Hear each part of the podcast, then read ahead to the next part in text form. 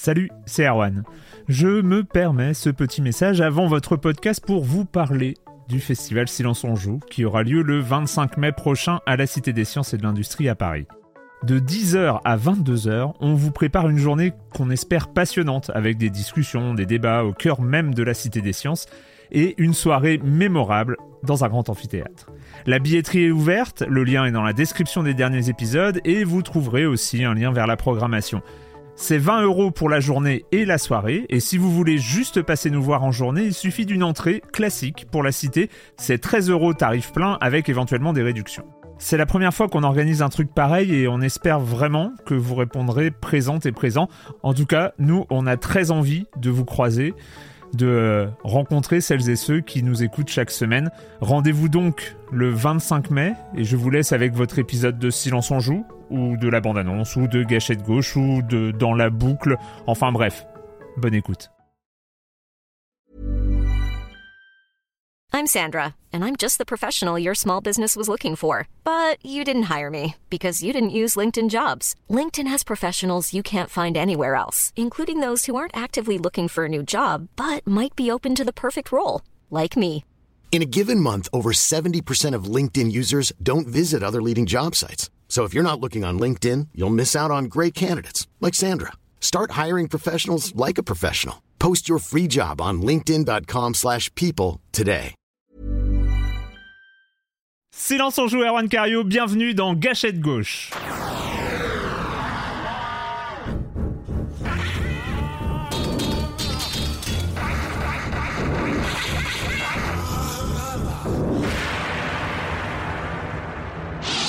Bienvenue dans le quatrième numéro de Gâchette Gauche. J'ai pas été interrompu euh, au lancement. Oui, non, mais je me retiens de parler depuis tout à l'heure, c'est chaud. Tout va bien. Euh, bienvenue dans ce quatrième épisode de, de Gâchette Gauche, celui de la maturité. non, euh, celui de la consécration. Non plus. Euh, bon, Gâchette Gauche, c'est le rendez-vous mensuel de la presse jeux vidéo en compagnie de Canard PC, JV Le Mag et Jeux Vidéo Magazine. Chaque dernier lundi du mois, ceci n'est pas un running gag, nous allons donc débattre autour des grands sujets du jeu vidéo et accessoirement de son traitement médiatique. C'est une émission enregistrée en live sur Twitch, mais qui sera aussi disponible sur YouTube et en balado-diffusion sur le flux de silence en joue. Bon, si vous suivez Gâchette Gauche depuis ses débuts, si vous suivez Gâchette Gauche depuis ses débuts, vous savez, vous savez, ou vous savez peut-être pas, vous en êtes même pas rendu compte, mais euh, que je soigne les présentations de mes petits camarades. Eh bien, dites-vous que ça me prenait quand même un temps de dingue, ces putains de présentations. Du coup, bah je continue. Donc, je suis allé, Ah, je suis allé là où on en apprend plus sur les gens. Une virée dans l'intimité et la personnalité vraie, comme on dit dans les téléréalités, LinkedIn. Euh, je sais, oh là là. je sais, c'est complètement idiot, ne jugez pas. Alors, bon, Raphaël, euh, ta page LinkedIn, Oh la vache. ta page LinkedIn, elle est pas mal. Bon, c'est pas, pas mal. c'est pas surchargé, mais c'est complet. On trouve même des liens vers tes 11 bouquins. Et je sais pas s'il y en a d'autres, mais il y en a- il y en a déjà 11. Bon, des 11, je retiens quand même la somme que tu as écrite sur l'histoire des RPG, mais bon, c'est un autre sujet. On sera peut-être amené à en reparler, qui sait. Détail amusant, dans LinkedIn, je précise, hein, pour les gens qui nous écoutent et qui connaissent mal ce site complètement dispensable, les gens peuvent signaler des compétences professionnelles chez les autres. Mais oui, mais oui Et dans ton cas, des camarades à toi ont validé les compétences jeux vidéo et magazine. Si c'est pas fou ça, parce que tu es ici, ça mal. tombe bien, en tant que rédacteur en chef de Jeux Vidéo Magazine. Salut Raphaël, comment ça va? Salut, comment ça Il faudra que j'aille voir la tienne maintenant pour savoir ce que t'as écrit dedans. Je sais pas, j'ai... moi je vais sur celle des autres, j'ai pas trop sur la mienne, alors c'est... 11 bouquins, hein, 11 bouquins, hein. Quand même. Ouais, ouais, ouais. Il y en a un douzième qui arrive là. Ah ouais, Bioshock, Dans du Bioshock à Cyberpunk en passant par Prince Mm. of Persia. Ouh, c'est... Bah, Prince of Persia, ça va, on va en parler un petit peu là Ouais. d'ailleurs. On devrait, on devrait en parler peut-être un petit peu. Euh, alors Julie, Oh la vache. Euh, Julie, c'est la page LinkedIn euh, standard, option CV. On se croirait presque sur une page Do You Buzz, mais bon, hein, c'est, c'est un peu fait pour. hein. En même temps, on apprend néanmoins que toute petite déjà, tu étais rédactrice en chef. Hein. C'est un peu le début de ta carrière. C'est ce qui s'appelle une vocation. Bon, je suis aussi allé sur les compétences pour découvrir que tu étais fortement recommandé pour ton talent en sous-titrage. Ah la vache. Ah bah bien sûr, tu bien sûr. nous avais caché ton passé de fan sebeuse, hein, c'est ça, c'est ça, on le sait maintenant. Mais on dira ce que tu voudras, tu es consciencieuse, tu as mis à jour ton poste sur ton profil, c'est écrit rédactrice en chef Canard PC. C'est pour ça que tu es ici. Salut Julie. Salut Non mais voilà, maintenant je vais vivre euh, chacune de ces présentations comme une angoisse parce que je me rends compte que je laisse beaucoup trop de traces de mon passé numérique. Ah ouais, non mais avec Et moi. si un jour tu tombes sur mon DeviantArt ou mon MySpace, on est vraiment mal fichu. du coup, mais merci. Je merci suis, beaucoup. je, je suis pas allé sur archive, euh, archive.org pour, euh, pour choper ton, ton Skyblog encore, mais. Ah ouais, euh, non, ça- la vache, ça c'est l'étape, ça c'est pour la saison 8, ça. c'est bon. Et toi, Kevin, c'est fou ce qu'on apprend sur ton profil LinkedIn. Ouh là là là là. Je sais même pas si j'ai le temps d'en parler tellement il y a de trucs. Bon, en fait, on Non. apprend que tu connais Sophie Krupa et Corentin Lamy. Ouais, c'est ça, hein. Voilà, c'est tout. Ouais. Euh, c'est tout. Ainsi aussi que tu es rédacteur en chef chez Wil- Wildfire Media, société éditrice de JV Le Mag. Donc C'est déjà pas mal. Mais c'est tu sais, euh, moi j'ai pas besoin d'un LinkedIn puisque de toute façon la, la carrière est toute tracée. Quand t'as bossé à JV, tu vas chez Focus après. Moi j'ai pas besoin, tu vois. Oui, c'est ça, hein. non mais clairement. ça, va- ça va, ça va, Kevin, tout va bien? ah bah oui, oui, ça va, ça va, ça va. euh. Je, je, je, je, note que tu, que tu soignes toujours tes, tes, tes lancements malgré tout. Je pensais que t'allais parler de, de mes talents de parolier dans le dernier ZQSD, mais je suis un peu déçu. non, non. pour la prochaine fois ah bah non, il faut des thématiques, hein, donc euh, peut-être. non d'accord, d'accord. Peut-être la prochaine euh, fois, il y aura- il y aura J'attendais l'instant promo pour mon album, pour mon EP, mais non, bah tant pis. Donc euh, aujourd'hui, comme euh, comme c'est indiqué dans le sommaire de cette émission, comme d'habitude, il va y avoir un débat plus orienté d'actualité. Cette fois-ci, ce sera la grande question où va Ubisoft?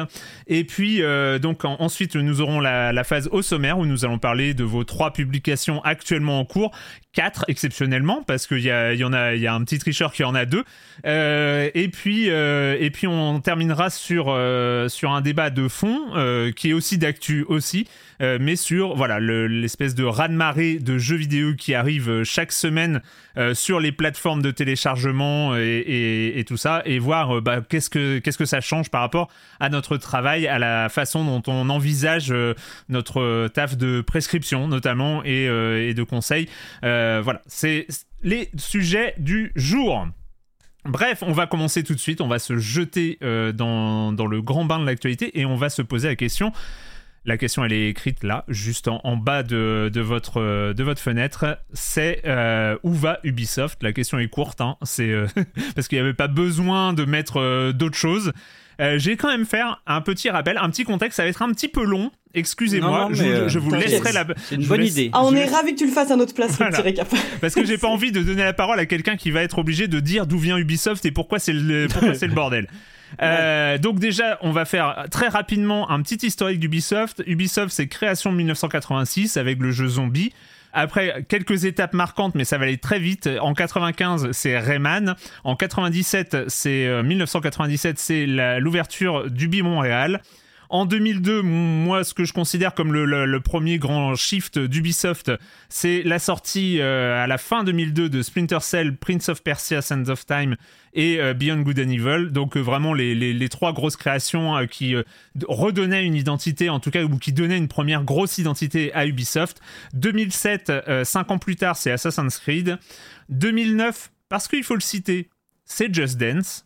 Mais est-ce que, voilà, euh, jusqu'à 2009, il y a peut-être une euh, première époque, et ensuite, après 2009, c'est peut-être ce qu'on pourrait appeler le Ubi moderne. Après, il y a quelques passages. Il y a le passage dont on va peut-être reparler, le passage I Believe, euh, I Believe, passage I Believe, qui est la période 2015-2018 où il y a la menace de rachat par Vivendi, donc Bolloré. Euh, qui euh, se, se solde par un, par un retrait de Vivendi en 2018, sauf qu'ils ont acheté Gameloft en, entre temps, mais bon, ça ils l'ont gardé. Et puis voilà, et j'ai envie de revenir bah, pour comprendre un peu pourquoi on se pose cette question aujourd'hui. J'ai envie de, de, de revenir sur les dernières années, juste sur les sorties. On va commencer en 2017 sur un peu comment ça se passait. Euh, 2017, on est encore dans cette euh, période Ubisoft un peu euh, solide, un peu, un peu fast. 2007, c'est Assassin's Creed Origins, c'est For Honor, c'est le premier Mario et les lapins crétins, South Park, l'anal du destin, le Ghost Recon Wildlands et Just Dance 2018. Bon, parce que, hein, quand même. Euh, 2018, euh, c'est Assassin's Creed Odyssey, Far Cry 5, The Crew 2 et Just Dance 2019. Voilà. Pas beaucoup de jeux, mais quand même, les, trois, les, les, les deux premiers sont, sont bien marquants. Euh, 2019, on a Far Cry New Dawn, on a euh, The Division 2, on a Trials Rising, on a Just Dance et et, et peut-être qu'on va en reparler, euh, Tom Clancy, Ghost Recon Breakpoint, soit point de rupture. Est-ce qu'il n'y avait pas un point de rupture à la sortie de Ghost Recon Breakpoint? On- Ah, Il y a peut-être quelque chose. Et puis après, 2020. euh, on va parler de la sortie des jeux, hein, je parle pas de les autres choses qui se sont passées en 2020 pour l'instant. Mais euh, 2020, il y a Assassin's Creed Valhalla euh, qui sort, Immortal Phoenix Rising, intéressant, Watch Dog Legion, et puis euh, Just Dance, évidemment, que j'ai euh, pas oublié. Et puis deux jeux qui sont euh, peut-être aussi in- intéressants dans, dans l'historique, on va dire, Hyperscape, euh, la tentative de Battle Royale euh, d'Ubisoft euh, qui s'est gaufrée lamentablement en quelques mois. Et euh, Tom Clancy's Elite Squad, euh, qui euh, s'est aussi gaufré en tant que free-to-play et qui avait eu la bonne idée de symboliser les terroristes avec le sigle de Black Lives Matter, qui est quand même la- oublié, une, une idée de génie. Euh, voilà, et puis après, voilà, on, est, on arrive sur ces dernières années. 2021, Far Cry 6, Riders Republic, Just Dance. Résumé. 2022, Mario et les, Mario et les lapins crétins. Rien. Mario et les lapins Quel crétins. lapsus. Mario et les lapins crétins. Voilà, bon, accessoirement, Roller Champions, dont peu de gens en ont enten- entendu parler. Un Rainbow Six Extraction. Un Rainbow Six Extraction. Je suis allé voir quand même parce que j'avais un doute. Euh, Il y a actuellement 6 spectateurs en moyenne sur Twitch. Oh, dur. Ouais, ouais, ouais, ouais. Euh, bon, il y en a, et, et évidemment, il y en a encore euh, quelques milliers sur Rainbow Six Siege, qui reste quand même la, la licence multijoueur. Et puis euh, 2023, en prévision, parce que pour l'instant, il n'y a rien, Assassin's Creed Mirage, Skull and Bones, ah non, 2024. C'est. Voilà. Euh, The Crew Motorfest et Just Dance. Parce que Just Dance avec quand même euh, pas mal de choses euh, to be determined, euh, parce que t'as des codenames X, Jade, Red, Nexus pour des Assassin's Creed, t'as un avatar. Voilà, t'as un avatar, euh, t'as un BGE2 qui est dans les, euh, qui, est, qui est semble-t-il encore dans les, euh, dans les plannings, un Prince of Persia les Sables du Temps remake qui est semble-t-il encore dans les plannings quelque part, un Star Wars, un Splinter Cell remake qui est aussi semble-t-il dans les plannings et quelques Tom Clancy euh, divers et variés. Juste et dernier point et après j'ai envie de, de- de vous entendre un peu sur votre perception de, de ce qui se passe en termes d'actualité. Je voulais finir sur euh, deux points, euh, trois points. Euh, les points d'actu, il y a une actu en ce moment, actu, actu X Defiant.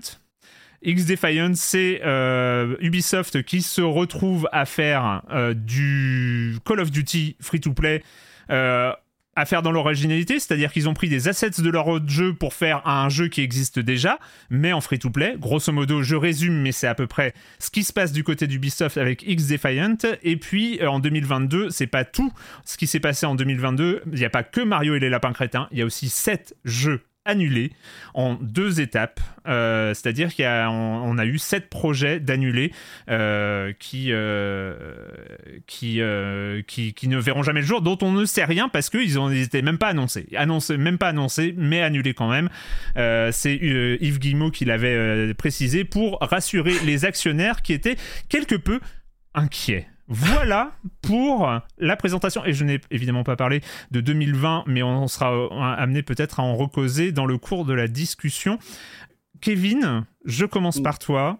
Euh, Alors juste un truc quand ouais, même, ouais, je tiens juste à préciser qu'on fait semblant de pas être déstabilisé par le Oui. fait qu'il y a 4000 personnes qui viennent de débouler à la suite d'un raid de Samuel Etienne, mais sans pression Kevin, vas-y. Oh. j'ai. Moi, euh, 4000 Merci. personnes pour voir ma face rougeaude, c'est vraiment parfait. Merci Samuel pour le raid. Quelle est la question? La question c'est où va Ubisoft? Où Ah, va Ubisoft? Oula. Non Ah oui, mais ça, une vraie question. dé- déjà qu'est-ce que qu'est-ce que ça t'amène quand même réflexion un peu Ouais. ce rappel historique, cette espèce de bizarreté euh, qui, qui se passe ces deux ces deux dernières années on va dire euh, du côté d'Ubisoft? Bah, en fait, au-delà de, de tout ce qu'on va, je pense, évoquer plus, tard, qui est on va dire de de l'extra vidéoludique. Alors, Mm. euh, qu'on va, on va parler de conditions de travail, et- etc. Euh, juste d'un point de vue, on va dire euh, de de la stratégie éditoriale. Un mot que je pense qu'on va employer plusieurs fois euh, je- dans, ce Tout débat. à fait. En fait, il y a un truc qui, qui s'est observé, c'est que euh, Ubisoft a essayé de capitaliser sur des modèles. Alors, je vais pas dire un modèle, mais on va dire des modèles. Oui. Quelques-uns comme ça, qui, et, enfin, je veux dire, c'est compréhensible. Je veux dire, on a une formule qui marche. euh, je veux dire, quand il lance Assassin's Creed, c'est effectivement le premier Assassin's Creed. Il y a quand même quelque chose de l'ordre presque de le brouillon, c'est péjoratif, mais en tout cas de, de, de démo de ce qui va de ce qui va arriver, enfin de su- survenir plus tard. Et euh, et c'est vraiment quelque chose qu'ils vont travailler, travailler, travailler, polir pendant des années jusqu'à atteindre peut-être une excellence, mais un peu comme euh, tu, tu- vous, vous vous rappelez du, du tyrolien dans le juste prix? Et ben c'est un peu ça pour moi euh, Ubisoft. Ça va grimper, ça va grimper jusqu'à un moment où en fait ça va ça va Oh, se casser la gueule de l'autre côté parce que en fait ils vont euh, ils vont tellement euh, inonder le marché avec des propositions qu'ils vont le saturer eux-mêmes. Mm. Et je pense qu'il y a, en fait, il y a une sorte de balle dans le pied qui qui se sont tirés, mais à, on va dire à, à retardement. C'est-à-dire que sur le moment, effectivement, c'est c'est la- réussite, c'est euh, Ubisoft sur le toit du monde, ça fait des annonces à le 3 Tony Truant, etc. Et au bout d'un moment, il y a une saturation, il y a presque une sorte de dégoût euh, d'une formule qui, euh, bah, qui, qui, qui va créer, je pense, une sorte, euh, ouais, de presque d'embouteillage avec eux-mêmes. Et, euh, et je, je pense que c'est vraiment, alors, encore une fois, en excluant tout ce qui est euh, euh, extra vidéoludique, euh, juste d'un point de vue de stratégie à long terme, je pense qu'ils sont un peu euh, euh, laissés griser par par cette réussite et euh, on va dire à, à, à mi à, à mi à mi décennie 2010 on, on va insister quand même à une petite dégringolade. Juste pour pour l'anecdote, ce, truc-là, ce, cette ce côté saturation, ce côté modèle qu'on duplique en faisant des jeux qui sont même, enfin même parfois ce sont des licences différentes, mais où les idées sont quasiment les mêmes. On, prend souvent l'exemple du euh, euh, de l'aigle qui de, de l'aigle pour repérer le terrain dans Assassin's Creed euh, qui devient un drone dans les Ghost Recon, etc. Enfin Ouais. voilà, c'est c'est toujours des idées comme ça qui sont euh, dupliquées. Euh, nous, dans un des premiers JV, on avait fait une sorte de simulateur, euh, euh, de, de un générateur de scénario Ubisoft. Et euh, franchement, en le relisant là il y a quelques jours, on se rend compte que ça a pas tant vieilli que ça, quoi. C'était une sorte de roue où on pouvait choisir. Alors, est-ce qu'il y aura des pirates, est-ce qu'il y aura des assassins, est-ce qu'il y aura, euh, est-ce qu'il y aura ça? Et en fait, tu pouvais créer comme ça un scénario un peu au pif et qui se tenait au final. Et franchement, on a un peu l'impression que le la blague a, a un peu, enfin, la réalité a dépassé la blague, quoi. Dans X Defiant, ils ont tourné la roue un peu trop de fois. hein. C'est Ouais, voilà, non mais c'est c'est un peu ça, quoi. Raphaël? Alors, j'irai pas dans la même direction. Je dirais- alors, pour commencer, euh, je pense qu'en fait, ce que ce qu'a ce qu'a fait Ubisoft, c'est comme en fait tous les gros euh, éditeurs euh, actuels et depuis une 10 ans, 11 ans, c'est tout simplement d'essayer de créer des marques. Hmm. Quand tu regardes tout ce qui se passe autour, que ce soit Activision, que tout le monde fait la même chose en fait. hein.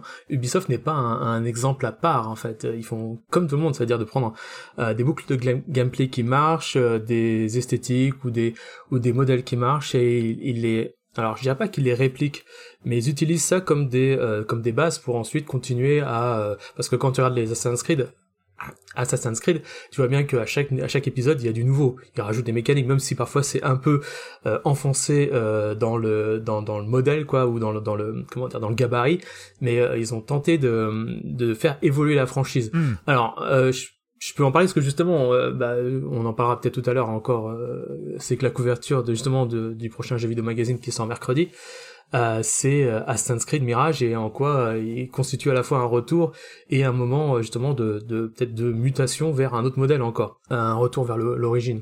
Savoir qu'on simplifie à mort tout ce qu'il y a, on enlève tous tous les toutes les mécaniques de, des RPG qui ont été intégrées pour coller à The Witcher et en même temps pour coller à des des comment dire des évolutions internes de la marque et euh, comment est-ce qu'ils ont retiré tout ça donc pour Mirage?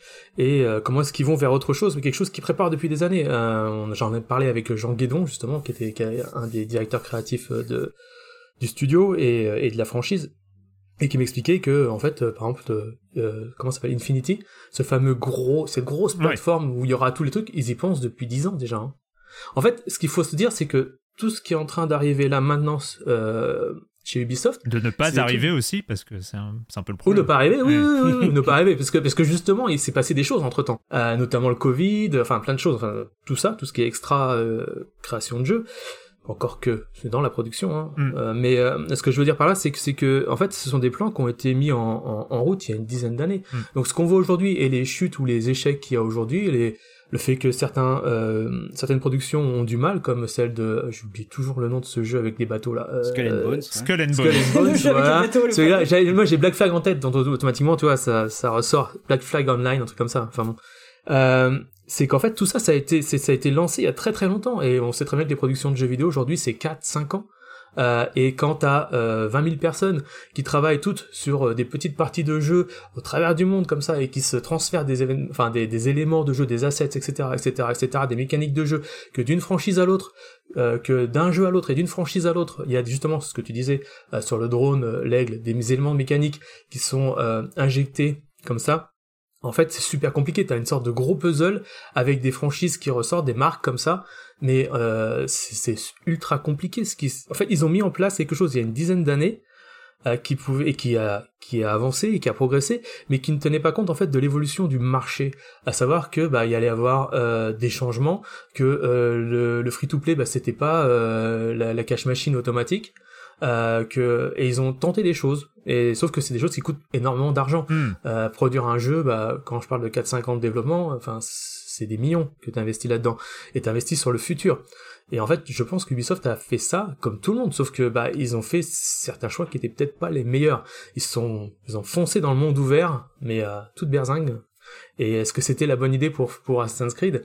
Alors visiblement à une époque oui, mais là ils sont en train justement de revenir en arrière, de se dire faisons autre chose. Après il y a tous les jeux qui étaient des DLC, qui enfin tous les DLC qui sont transformés en véritables jeux comme Mirage par exemple, Mm. ou d'autres.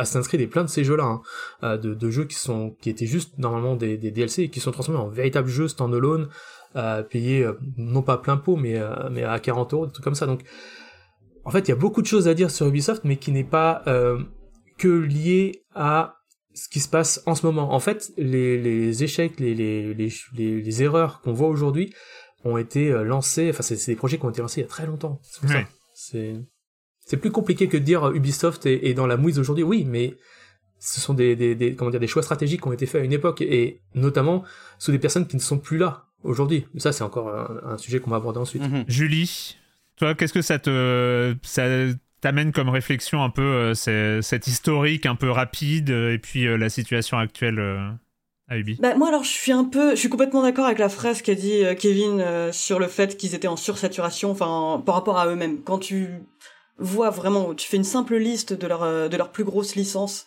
et en fait, enfin je veux dire, il y a de quoi perdre la tête, euh, quel que soit le nombre d'employés du studio. Enfin c'est entre Assassin's Creed, Far Cry, enfin il y a même des trucs que j'avais complètement oubliés, type Riders Republic. Je, on sent que à la fois ouais donc euh, ils ont trop de projets en cours, mais il y a aussi ce sentiment de euh, la formule Ubisoft comme on a tendance à la à la vanner dans la presse spécialisée de temps en temps quand même parce qu'ils ont quand même une formule monde ouvert euh, un peu euh, qu'on voit quand même se décliner même si les, les franchises différentes ont leur identité on a quand même toujours l'impression de jouer irrémédiablement à un jeu Ubisoft et Mhm. euh, cette formule en tout cas, enfin, on a l'impression qu'ils s'en écartent pas. Enfin, moi, j'ai toujours le sentiment qu'il y a un jeu Ubisoft qui tombe sur mon bureau. Je vais avoir le cette espèce de petit frisson euh, face au gigantisme euh, du jeu, c'est sûr et certain. Mais aussi, bah, le sentiment quand même d'avoir euh, bah, toujours quelque part un monde ouvert avec euh, des quêtes annexes à non plus finir. Et euh, moi, ça m'évoque plutôt une certaine forme d'ennui et de lassitude quant à cette formule qui a été prouvée maintes fois. Et c'est vrai que c'est un peu cruel de ma part, sachant qu'ils tentent effectivement des nouvelles choses selon les franchises. Mais j'ai toujours l'impression que ces promesses tombent à plat. Enfin là, euh, je vais te citer l'exemple de Watch Dogs Legion, où je m'étais dit, bah, pour le coup, là, c'est vraiment original. On Hmm. tombe sur quelque chose de complètement différent et inédit. La promesse de pouvoir recruter qui tu veux dans ton équipe de hackers. Et ce qui là euh, euh, te donnait quand même la perspective de, euh, de t'attacher réellement à des PNJ qui avaient aucune importance? Et au final, bah, un peu trop ambitieux pour son propre bien. Je trouve que c'est complètement tombé à plat. Et même si effectivement ça reste du Ubisoft, les, les, le monde ouvert était superbe, il y avait énormément de choses à y faire, mais j'avais euh, pas du tout le sentiment qu'on répondait à, ma, à la promesse initiale, qui était bah, de euh, me donner une, une certaine liberté. En fait, j'avais l'impression que quel que soit le PNJ que je choisisse, je sortais pas vraiment, euh, enfin, d'une expérience standardisée. Et c'est le sentiment que j'ai généralement avec les jeux Ubisoft aujourd'hui. Mais euh, alors juste pour rebondir, parce que là on a l'impression qu'ils sont un peu victimes d'une sorte d'industrialisation qu'ils auraient créée aussi. Euh, je pense qu'il faut pas non plus négliger le fait que ce sont des choix stratégiques et mm. euh, éditoriaux qui ont conduit un peu à ce côté euh, où tout se ressemble. C'est que je pense qu'on va en parler, mais le ce qu'on a ce qu'on appelle le bureau édito qui alors a muté euh, suite au scandale d'il y a quelques années, qui n'est plus ce qu'il est, mais qui est toujours une sorte d'ombre un peu comme ça qui plane sur la création.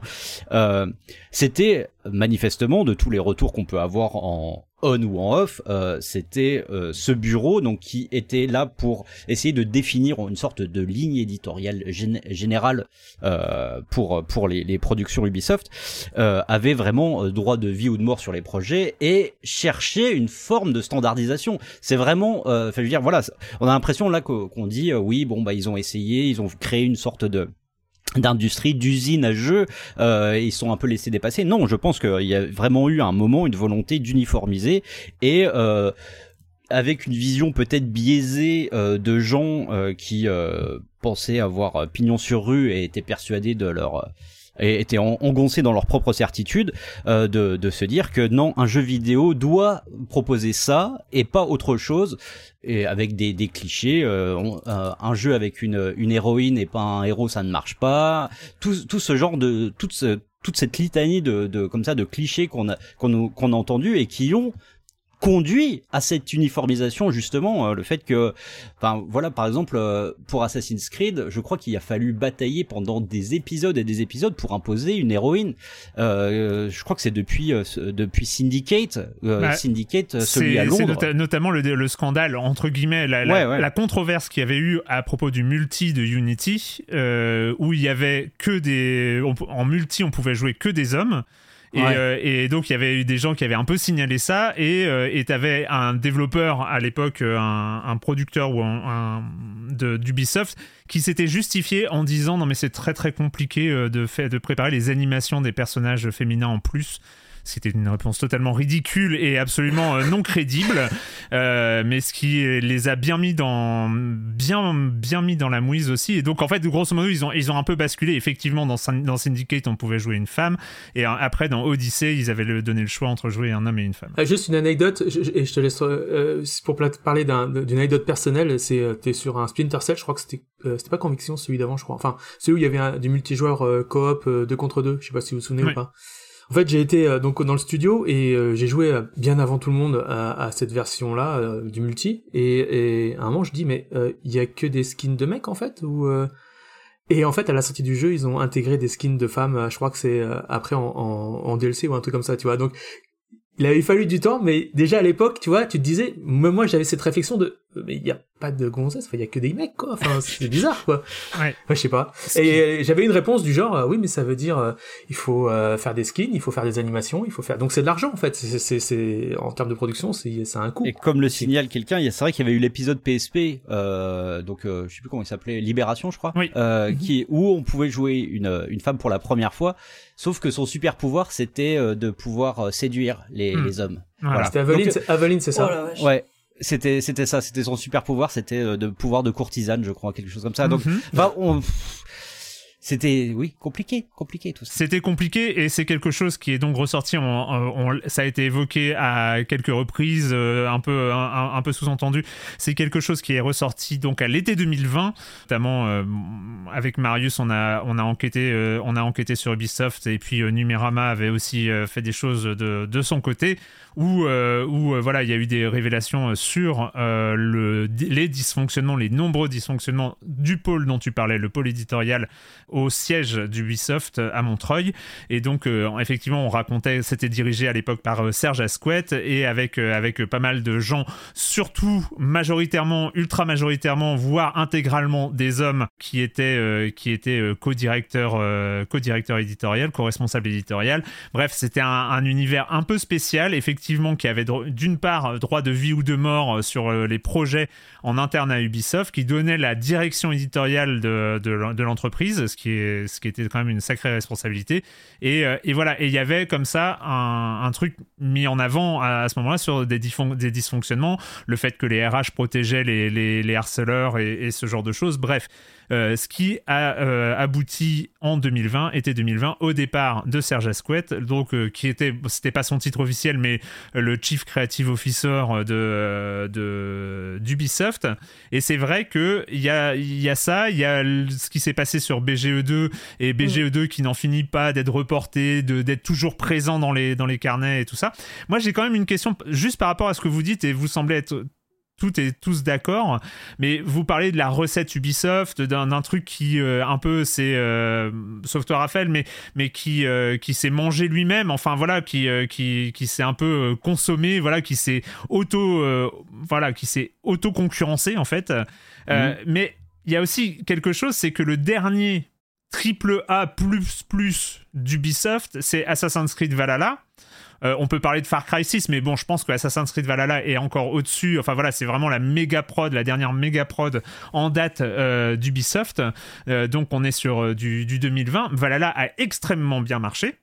Ça a été un vrai succès. Et c'est l'aboutissement de cette recette Ubisoft Valhalla. C'est euh, on est on est classique quoi, c'est euh, des une map gigantesque, des missions secondaires à plus savoir qu'en faire, euh, des la recette Assassin's Creed vraiment qui a été qui a été mis en place par les premiers, qui a été rebooté par Origins et qui arrive à son aboutissement dans Valhalla. Enfin, on est vraiment Valhalla, c'est la recette Ubisoft et c'est finalement ce qu'on ne trouve plus aujourd'hui, c'est-à-dire qu'il n'y a plus Ubisoft ne sort plus de jeux Ubisoft.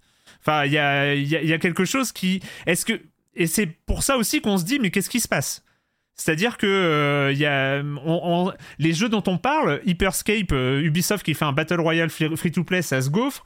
Euh, Roller Champions, Ubisoft qui essaye de faire un je sais pas comment on pourrait euh, qualifier ça, mais un Rocket League-like, euh, enfin c'est un peu dans le même euh, style quoi, que Free to Play. Bon, ça, ça c'est pas encore officiellement arrêté, mais ça a pas l'air d'être un succès mondial. Là, ils lancent X Defiant, ils disent qu'il y a des millions de joueurs, mais c'est tellement une copie des, des autres qu'on se demande comment il va pouvoir faire sa place. Donc Ubisoft ne fait plus du Ubisoft. Et euh, c'est là aussi où on se demande euh, ce que ça devient. Non, Raphaël, t'as pas l'air En fait, Ubisoft ne sort pas de Ubisoft. C'est juste, c'est pas que ne fait plus. C'est ils en font. C'est juste que pour l'instant, c'est pas sorti. C'est qu'on va en avoir dans les années qui viennent. Euh, entre, entre, tu l'as dit, il y avait plein de projets annulés, etc., etc. Tu peux être sûr que euh, que soit X, que soit euh, le projet euh, les, les, Assassin's Creed, Assassin's Creed, ah je vais jamais réussir à le dire, les Assassin's Creed qui arrivent, euh, ça va être pour certains des mondes ouverts. Là, il y a mm. juste euh, Mirage qui est une sorte de pause, retour en arrière. On calme le jeu parce qu'en fait, on veut refaire une sorte de pas un remake mais un reboot ou un truc comme ça du, du tout premier avec quelque chose de beaucoup plus simple parce que bah voilà on on revient à des bases parce que c'est ce que veut, euh, veut présenter Infinity, cette plateforme générale, mais il y aura plein d'autres expériences, hein, d'après ce, ce qui est dit en tout cas, c'est il y aura, c'est sûr, des mondes ouverts à la Ubisoft. Enfin, il n'y a pas la, peut-être que pour nous qui sommes journalistes et qui en voyons tous les ans et qui suivons tous les mondes ouverts, qui suivons tous les jeux Ubisoft, peut-être que, et c'est vrai, et auxquels on a tous joué, enfin j'imagine, je, sais pas, mmh. moi j'ai joué à tous, même si je les ai pas tous terminés parce que j'ai pas eu besoin de les tester, c'est vrai qu'on peut être fatigué de cette forme, de ce euh, côté euh, ah encore encore des quêtes, encore machin, il faut que j'aille à cet endroit-là, il faut que j'aille faire des, des assassinats, il y en a il y a cette liste de mecs là assassinés, etc. Enfin toutes les mécaniques qui reviennent, qui revenaient tous les ans ou tous les deux trois ans. Euh, comme je l'ai dit tout à l'heure, il y a eu Covid, ça a chamboulé tous les plans pour tout le monde, hein, pour tous les éditeurs. Hein. Il suffit de revoir tous les tous les jeux qui ont été reculés, annulés, qui attendent encore de sortir. Et je pense qu'Ubisoft, euh, quand ils ont euh, préparé Infinity et tout leur, tout leur plan qui était prêt depuis 4-5 ans, euh, bah voilà, on voit le Prince of Persia, on peut en parler aussi, euh, tu en parlais tout à l'heure, du remake, qui devait sortir il y a deux ans, et euh, qu'est-ce qui s'est passé? Est-ce que le... Pour en avoir parlé avec Jordan Mechner, donc le, le créateur de la franchise à l'origine, lui il était très content, enfin plutôt content du résultat déjà de ce qui avait été fait il y a deux ans déjà maintenant. Donc voilà, non, il faut juste que, en fait, je, pense qu'il faut pas se dire que là, maintenant, tout de suite, il n'y a pas de gros monde ouvert. C'est Ubisoft reste Ubisoft. C'est un truc qu'ils savent faire. Si leurs équipes sont expertes en la matière, qu'on aime ou qu'on n'aime pas ce qu'ils proposent. Hein. Euh, mais ils savent faire ça, c'est leur, c'est leur, euh, c'est leur fond de commerce. Hein. Euh, ils vont en faire d'autres. Donc. Ah oui, ça c'est sûr. Mais non, mais justement, enfin, c'est vrai qu'on dit qu'ils sont, enfin, que j'ai dit qu'ils étaient en quelque sorte prisonniers de leur propre formule, mais on peut pas effectivement leur reprocher de pas avoir tenté des choses ailleurs dès qu'il y a quelque chose qui marche. Enfin, je veux dire, ils ont, ils ont tenté aussi, bah, tu l'as dit, Immortal Phoenix Rising. Enfin, ils ont essayé de sortir en quelque sorte de cette formule en se positionnant sur des genres qui marchaient très bien à l'époque. Bah, le cas du Battle Royale, et c'est là qui se gaufre. Donc euh, potentiellement, ce qu'on peut être amené à revoir, bah, c'est la formule Ubisoft telle qu'on l'attend, déclinée avec des environnements différents. quoi. Je, mais j'ai pas l'impression que c'est parti pour euh, pour s'arrêter. Enfin, je, je, repense à l'annonce récente euh, qu'ils avaient eu donc de développer un outil capable de générer des barques qui s'appelle Ghostwriter et qui me laisse supposer qu'on va en avoir en fait des quêtes annexes avec écrites par ChatGPT. Enfin, bon, j'exagère. Précise des barques avec un K, hein, pas, pas oui, des, barques, avec un K. C'est quoi des, barques avec un K? Bah, c'est des petites phrases que les que les PNJ euh, sont amenés à, prononcer et c'est vrai que je pense que c'est euh, pour euh, les scénaristes probablement la tâche la plus rébar la plus rébarbative et, et, lourde à faire. Mais pour avoir regardé un petit peu les réactions par rapport à cette annonce un peu dans le milieu, c'est vrai qu'il y a pas mal de, de scénaristes d'autres jeux, hein, pas d'Ubisoft, mm. je précise, qui disaient bah j'ose même pas imaginer en fait à quel point ça peut être potentiellement plus long en fait de devoir s'assurer que l'outil ait pas généré quelque chose et ça redeviendrait rébarbatif mais ça bon je veux pas, je veux pas tirer sur l'ambulance alors que l'outil est pas encore sorti, mais à l'heure où euh, on n'a pas encore parlé des difficultés euh, salariales et économiques du studio, mais à l'heure où euh, l'ambiance est pas au beau fixe du côté des effectifs d'Ubisoft, c'est vrai que ça paraît pas le potentiellement le meilleur moyen de dépenser son argent. Bah justement, sur les effectifs, c'est vrai que Ubisoft, c'était, en tout cas, il y a deux ans, je sais pas si c'est encore le cas, mais c'était le premier employeur mondial euh, du jeu vidéo. Euh, tu l'as dit, euh, Raphaël, je crois, 20 000, plus de 20 000. 20 000 à peu près. Ouais, plus de 20 000 salariés. ils, doivent, ils doivent être 4 000 à Montréal, je pense déjà, rien qu'à Montréal. Et c'est vrai, c'est vrai que, en, enfin, tous les trucs qui sortent, tous les trucs qui arrivent jusqu'à nous, il y a une sorte de morosité pour ne mm. pas dire pour ne pas dire pire une sorte de morosité de l'intérieur d'Ubisoft en fait il y a parce que c'est moi, moi, je me rappelle encore euh, quand on avait sorti nos enquêtes avec euh, avec Marius, c'était ce que j'avais dit parce que tout le monde disait c'est euh, c'est un gros coup pour la com externe d'Ubisoft, le fait que d'avoir ces scandales, ces, ces, choses autour du harcèlement, des agressions sexuelles, etc. tout le monde pensait que l'image publique d'Ubisoft était atteinte durablement et elle l'est forcément un petit peu. Mais moi, ce que je disais à l'époque, c'est que le vrai problème que posent ces scandales, c'est pas en externe, c'est en interne. Parce qu'un un navire mm. amiral comme Ubisoft, 20 000 personnes dans, je sais même plus, 40, 35 pays euh, différents, euh, pour que ça aille dans la même direction, c'est quand même un sacré taf, quoi. Et il faut que euh, les gens suivent le projet quelque part Ubisoft, et s'ils ont plus confiance dans le capitaine, bah c'est ou s'il y a plus de capitaine, c'est aussi la question. Hein. mais mais est-ce que c'est là il n'y a pas un, problème sur euh, d'énergie quoi de, de, de, choses comme ça? Si si mais en plus enfin moi je suis persuadé que enfin on a, comme on le disait tout à l'heure, on a, on se moque un peu de, de, de, des jeux Ubisoft, de la formule Ubisoft, etc. Mais, enfin, pour moi, c'est absolument pas. Euh, je veux pas tenser la créativité. Euh, je, je, suis persuadé que, que voilà, que les artistes sont, sont, sont bourrés d'idées, etc. Non, euh, clairement, il y a, il y a un problème à mon sens, euh, vu de, de, enfin vu de mon niveau, euh, qui est stratégique et marketing. Euh, le il y a, il y a quelques, il y a des choses qui sont incompréhensibles et quand on en parle avec des gens qui, qui, qui, de, enfin, qui sont employés par Ubisoft, eux-mêmes euh, sont un peu perdus et ne comprennent pas. Enfin, ce qui se passe avec, euh, alors il y a les, il y a les deux arlésiennes là du moment, Skull and Bones et euh, BGE2 qui sont un peu, alors BGE2 c'est encore autre chose mais Skull and Bones Skull and Bones euh, moi j'ai joué à l'E3 en 2018 en fait ils venaient de l'annoncer ça devait sortir. Et en fait ils le font jouer au, public et aux visiteurs de l'E3 en mode euh, presque en mode playtest. C'était vraiment ça c'était une des rares présentations où vraiment il y avait les gens autour de nous qui nous demandaient alors vous en pensez quoi? Qu'est-ce que vous qu'est-ce que vous pensez qu'il faudrait améliorer etc et le jeu était tout à fait jouable. Vraiment c'était est-ce que c'était euh, génial? J'en sais rien, c'était un mini-jeu euh, et euh, pour moi c'était un jeu qui allait, euh, qui pouvait très bien se vendre 15 euros pendant l'été et, et il, il, il, aurait fait sa petite vie, il aurait fait sa petite vie et franchement il, y aurait eu un public pour ça. C'était des batailles navales à 5 contre 5, mmh. héritées effectivement de, des Assassin's Creed. Et derrière, je ne sais pas ce qui s'est passé. Vraiment, et c'est c'est vraiment, je pense que c'est un positionnement. Ils ont ils ont essayé de changer le scope du jeu et de et de, ils ont jamais trouvé la bonne fenêtre. Le jeu, manifestement, il a été revampé plusieurs fois, mais le cœur du jeu, il est prêt depuis très longtemps. Donc euh, là, on est vraiment sur quelque chose qui est de l'ordre du marketing. BGE2, c'est vraiment un autre truc. C'est vraiment un autre truc. Ce qui, ce qui est, ce qui est incroyable, c'est que je pense que le chantier a démarré avant même que moi je travaille dans l'après-jeu vidéo. Euh, oui, oui, non, c'est euh, donc on est sur. Je pense que le chantier a démarré peu après la sortie du 1. Et quand tu croises des gens, des développeurs français qui ont maintenant, on va dire, une quarantaine d'années, j'ai l'impression qu'ils ont tous à un moment de leur vie bossé sur BGE2 en se disant bah ouais moi j'ai fait j'ai fait un asset pour ça j'ai fait j'ai fait un artwork à un moment euh, et euh, et ce projet en fait n'a jamais avancé. Euh, peut-être parce que euh, il y avait une personnalité à la tête du projet qui euh, était un peu protectionniste par rapport à, par rapport à la chose. Mais en fait là où je voulais en venir c'est que il y a aussi un, un vrai problème d'image et peut-être qu'on va en reparler c'est tu en, tu en parlais un peu en intro avec le, le côté We Believe, etc. Mm. Euh, c'est euh, cette idée à un moment que Ubisoft a essayé de se faire passer pour la petite PME de quartier, euh, qui euh, qui pour moi a été assez insupportable avec en point d'orgue. Donc euh, ce moment BGE2 à l'E3 où ils annoncent, alors je sais plus comment s'appelle le, le, programme avec euh, Space Monkey, non? Ouais, voilà. Enfin, en gros, le, le, le, côté participatif où tout le monde pouvait euh, créer des musiques, des visuels, des environnements, etc.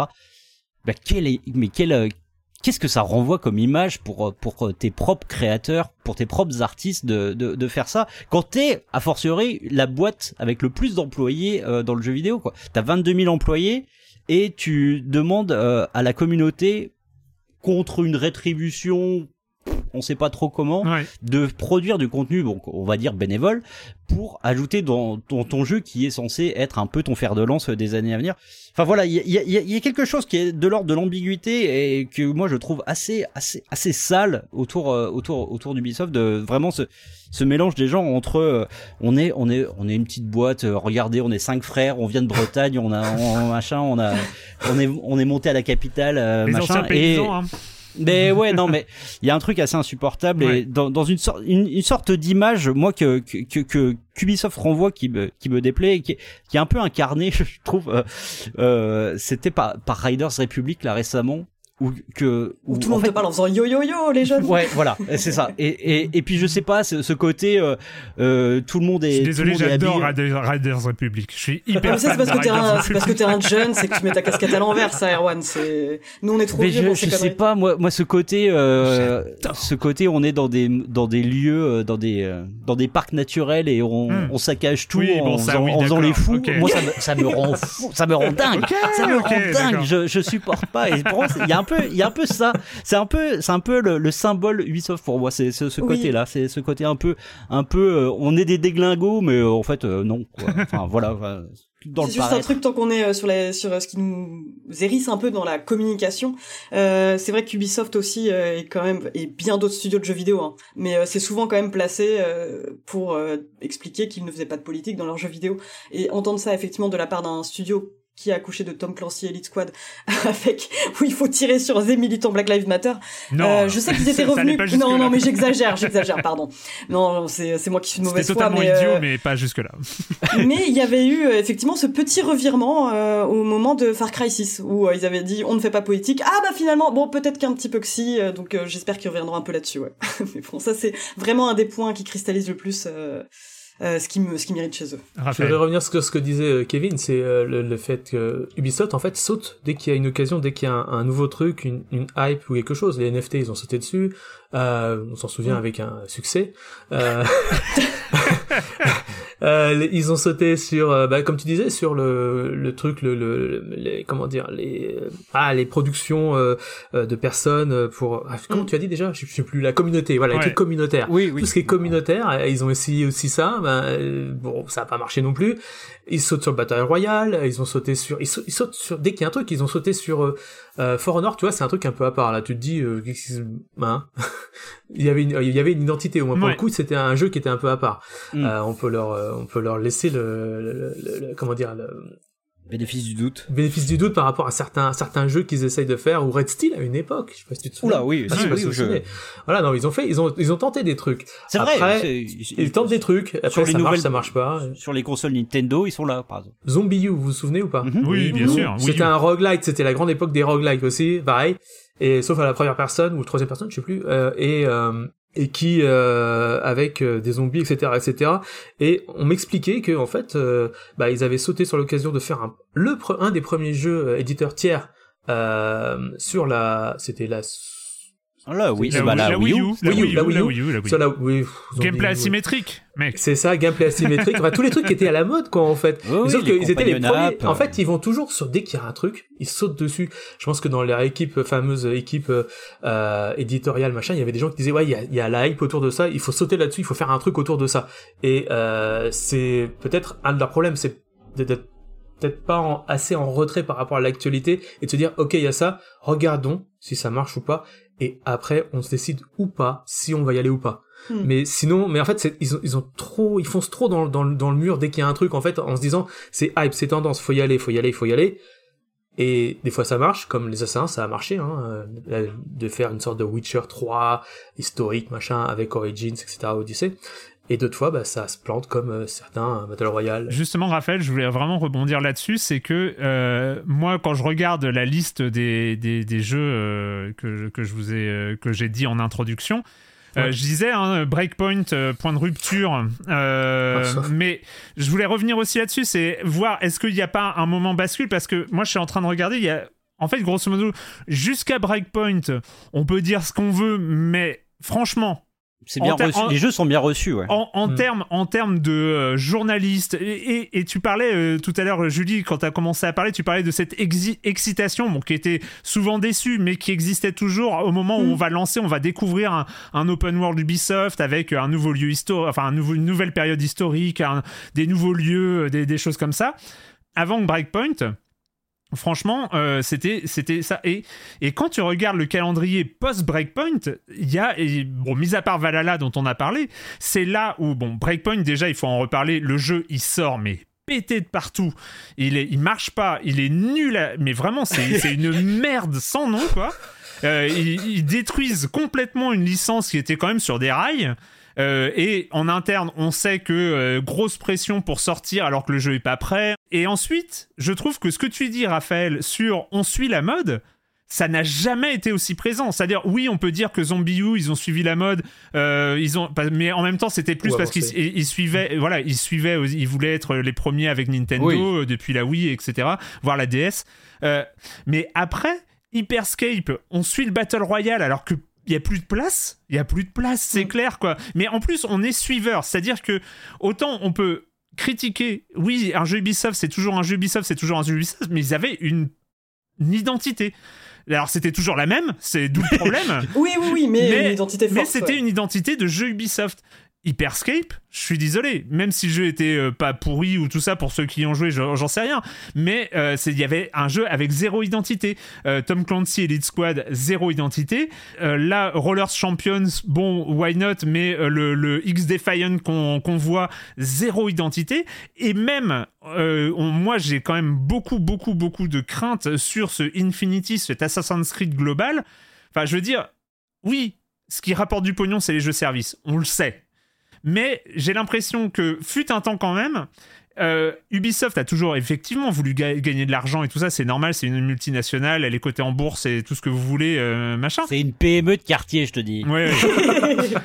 mais mais il y avait ce- cette idée de on va faire des super productions, on va lécher les trucs, on va faire notre identité, on va faire du gameplay, on va faire de l'Assassin's Creed, on va faire tout ça et on va gagner Mhm. des sous en, en vendant ça. Et j'ai l'impression que depuis 2019 2020, il y a le côté on va gagner des sous en faisant ce que font- fait tout le monde, c'est-à-dire on va prendre nos mondes, on va faire des jeux services avec euh, du euh, pay to euh, je sais pas trop quoi, et, des, trucs dans tous les sens pour rapporter du pognon. C'est-à-dire que j'ai l'impression que la démarche créative, qui quoi qu'on en dise, a été un moteur d'Ubisoft dans les années entre 2005 et, et 2020 à peu près, là, j'ai l'impression qu'on est plus sur un moteur euh, financier, en fait. Je sais pas si c'est une fausse intuition, si c'est mon côté gauchiste qui ressort, mais. euh, Oh, toi, ça m'étonnerait. Mais enfin. euh. Non, mais en même temps, regarde, tu vois, quand tu, tu, regarde ce que fait ce qu'avec Square Enix aussi, encore, il y a quelques années. Ils ont, ils ont sorti des pelletés de jeux services aussi, ou, euh, le, le jeu de Platinum Games, euh, le The Avenger, euh, c'est- enfin, tout le monde a foncé dans, dans, dans, dans le free-to-play, euh, enfin, d'ailleurs, pas free-to-play, mais le jeu service. Euh, tout le monde a foncé dans, dedans et tout le monde s'est planté, hein. Ouais. Tout le monde. Littéralement, tout le monde. Là, pour le coup, il y a, les seuls qui gagnent, c'est, euh, c'est euh, Fortnite. Le seul qui gagne, c'est Fortnite. Et Warframe, peut-être, euh, à la marche. Et, et oui, Riot. Et tu vois, mais en fait, en fait, c'était ceux qui étaient là dès le début. Tout simplement. Les- tout le monde a suivi, et c'est pas que, que Ubisoft, hein, pour le coup, là, c'est tout le monde. Mais Ubisoft, aussi- Oui, pardon. oui, Ubisoft, non, non, mais Ubisoft, euh, c'est vrai qu'ils ont fait comme tout le monde. C'est peut-être ça le problème. Et Breakpoint, alors on a tous fait des, des blagues sur le titre, mais pour Mm. le coup, t'as raison. C'est la première fois, c'est peut-être une des premières fois où on avait des, des microtransactions dans un jeu Ubisoft. Euh, qui était vendu plein pot. C'est, c'est- je pense que, alors déjà le jeu était pas terrible, mais en plus il y avait ce truc-là qui venait alourdir, qui venait alourdir le truc derrière et tu faisais, waouh, c'est pas possible quoi. Et ça c'est des choses qu'on a vues parce que quand on a on a été en preview tous, euh, il y avait plein de gens de Gamecult, etc., etc. On était ouais bon pourquoi pas, on verra bien à la sortie. C'est quand on a eu le jeu chez nous à tester et qu'on a vu ces ces ces, euh, ces écrans de microtransactions et tout ça et tout ça, on s'est dit euh, ouais il y a un vrai problème quoi. Hum, hum, hum.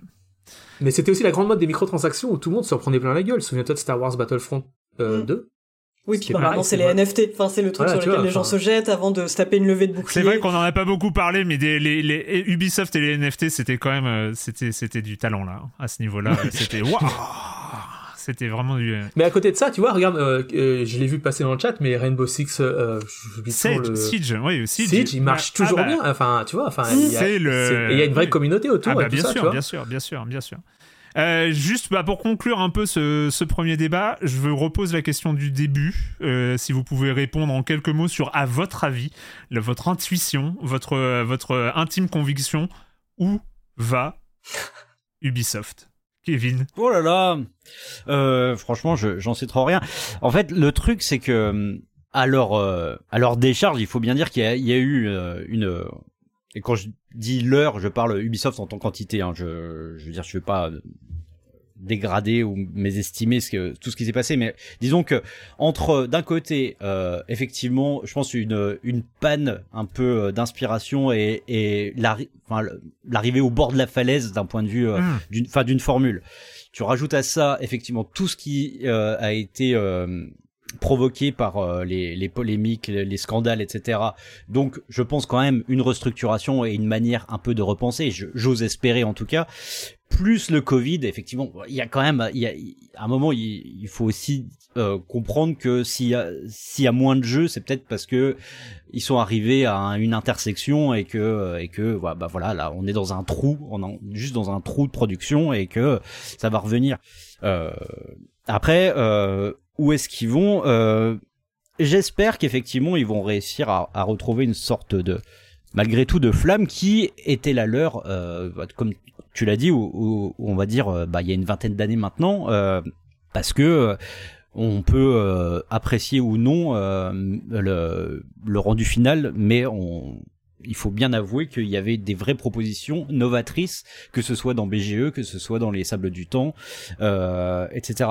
Donc euh, moi j'aimerais et je trouve que c'est peut-être une bonne idée effectivement de repartir, de remettre le pied à l'étrier avec un Assassin's Creed avec un scope beaucoup plus rétréci euh, pour peut-être euh, repartir et euh, avec des velléités, euh, que j'espère un peu plus, on va dire progressistes, etc. Quoi. Moi, moi, moi, le, le- au-delà de, du côté monde ouvert, euh, du côté euh, quête infinie et du côté euh, univers gigantesque, ce qui m'a vraiment euh, euh, j'allais dire enfin c'est pas chagriné mais enfin vraiment en plus enfin j'étais j'en pouvais plus de, de cette écriture en fait Oui. moi c'est il y a une écriture aussi Ubisoft euh, qui avec laquelle je saturais et, et je pense que ça c'est quelque chose qui peut venir d'en haut et Mm. avoir des répercussions jusqu'aux scénaristes aux auteurs euh, alors sans que ça passe par ChatGPT peut-être mais en tout cas que j'aime- j'aimerais que effectivement ils retravaillent juste leur leur modèle de pensée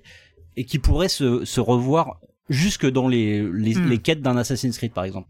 si on peut avoir un peu ça, un peu plus de, bah, de modernité. Enfin, moi là, je sors de, du DLC de, de Horizon. Je trouve, euh, on, on, en pense qu'on veut du jeu, mais d'un point de vue écriture, Ah ouais. c'est, c'est, c'est, c'est juste, c'est ciselé, c'est, mm. c'est, c'est très, très, c'est très, très beau. Voilà. Si, si on peut avoir ça dans les productions Ubisoft, alors c'est peut-être un vœu pieux, c'est peut-être euh, complètement euh, saugrenu de ma part, mais juste qu'ils arrivent à recréer un peu de, un peu d'écriture euh, un peu moderne et, et bienvenue, quoi. Raphaël, où, va, Euh, où va Ubisoft? Je remets la question hein, pour remettre un peu dans le. Attendez, Bah, Parce que j'ai Euh, pas répondu du tout. si, si, si, si, carrément. carrément. T'as dit où t'aimerais bah- qu'ils aillent. Oui, voilà, oui. Oui, t'es vrai, ouais. Mais euh, où va Ubisoft Bah, si on en croit, alors là, pour le coup, je ne fais que répéter la, la communication autour de, du, du studio et enfin des studios et des éditeurs. C'est euh, vers Infinity. Enfin, Mm. c'est c'est leur gros projet. C'est vraiment le truc euh, qui fait que euh, peut-être pas 20 000 personnes, mais en tout cas, il y a un bon une bonne dizaine de milliers de personnes qui travaillent. T'as, je crois, 4, 4, 4 5 projets en cours, plus la plateforme euh, Infinity. Donc, euh, en gros, Ubisoft, une grosse partie d'Ubisoft est occupée avec ce projet-là. Euh, après, quand est-ce que ça sort? Bah, avec Mirage, ça va commencer. Et puis après, au fur et à mesure, mais on continue. Enfin, ils vont. Je pense pas qu'ils vont, qu'ils vont changer de méthode de travail, alors d'écriture. Ça, ce serait bien aussi. Oui, je suis d'accord. Waouh, ouais. Ce serait bien, ce serait bien, ce serait bien que. Mais après, tu, tu vois quand même des différences entre euh, euh, Ubisoft Québec, Ubisoft Montréal. Euh, Il y en a un qui est un peu plus, comment dire, s'amuse un peu plus que l'autre, on va Oui. dire. Voilà, euh, au Québec, il s'amuse un peu plus qu'à Montréal. Euh, on sait très bien qu'il y a des dissensions entre les studios, entre les équipes internes dans les studios, sur les moteurs. Il y a des compétitions en interne. Ah, il y a de la jalousie de partout. c'est donc euh, peut-être qu'il manque une, une vraie tête dirigeante créative, mais euh, peut-être ce, ce, ce, ce, ce fameux euh, comment on appelait ça le bureau éditorial, je sais pas, Mm. enfin Ouais, euh, l'édito. L'édito, l'édito, ouais. mais un édito qui serait euh, repensé, euh, retravaillé, re- remanié avec des gens peut-être. je sais, franchement, je, je sais pas. Euh, Tout ce que je sais, c'est vers quoi, ce qu'ils sont en train de préparer. Là, c'est et c'est pour les cinq ans à venir, donc euh, autant Mm. dire que c'est sûr qu'ils vont pas s'arrêter en chemin. Ou alors, faut que ça plante, mais méchamment. En fait, j'ai retrouvé ce que je voulais dire. Vraiment, là où je pense où ils vont, je, je, ça va être très court. Euh, c'est que, bah, on l'a dit tout à l'heure, euh, ils, ils vont toujours sur les, les trucs un peu qui, enfin, qui sont euh, dans l'actu, mais toujours avec un tout petit train de retard. Donc là, je pense effectivement, et ça va un peu dans le sens d'Infinity, etc. Je pense qu'ils vont aller à fond dans le multivers, en fait. C'est un peu le truc que tout le monde fait. Oh my et je pense God. Que- quel multivers Parce Eh qu'il ben, métavers, mort. Métavers, pardon. Ouais, enfin, non, pas, non, pas métavers, multivers. Moi, je pense Ah non, vraiment à un côté multivers. Multivers. Euh, je pense qu'il va y avoir des, de plus en plus de crossover euh, un Hmm. peu entre Hmm. leurs productions, etc. Et qu'on on va voir des, des euh, je sais pas moi, des méchants C'est de le Far truc de Cry X dans Assassin's. Creed. C'est X Defiant, c'est Ouais, exactement ouais, ça. mais, mais, mais encore plus, tu vois, scénarisé Ouais, ouais. dans n'importe quoi comme ça, quoi. Et ce, ça, ça, ce sera nul, comme tous les multivers. Voilà. Mais ce serait une bonne manière pour eux de recycler leurs assets. Alors, Julie. euh. Julie, où va Ubisoft, Julie? Eh ben écoute, euh, j'espère en tout cas qu'ils vont se recentrer parce que quand même là, enfin quand tu regardes les dernières enquêtes qu'il y a eu à leur égard, euh, notamment celle de Kotaku qui parlait de, euh, de Ubisoft Montpellier, je crois, euh, et du fait que euh, il était visé par une enquête de l'inspection du travail. Enfin, Ouais. j'espère ouais qu'ils vont se recentrer parce que, enfin tu vois, euh, à l'apparition des de, de ton enquête et celle de Numérama en, en 2020, enfin il y avait quand même un truc qui, j'ai l'impression qui ressortait sur Ubisoft, c'est ok, bon bah les conditions de travail sont euh, sont comme ça, mais il n'y avait pas euh, euh, comment dire de de voix qui euh, s'exprimaient par rapport au crunch, aux conditions de travail déplorables. Là où ça commence à surgir aujourd'hui, euh, je pense aussi bon que le fait que Yves Guillemot ait envoyé un message pour parler justement des économies à réaliser et dire directement à ses développeurs que la balle était dans leur camp, ça a dû créer quelque chose. Mais on a quand même eu euh, voilà un appel à la grève du STJV récemment.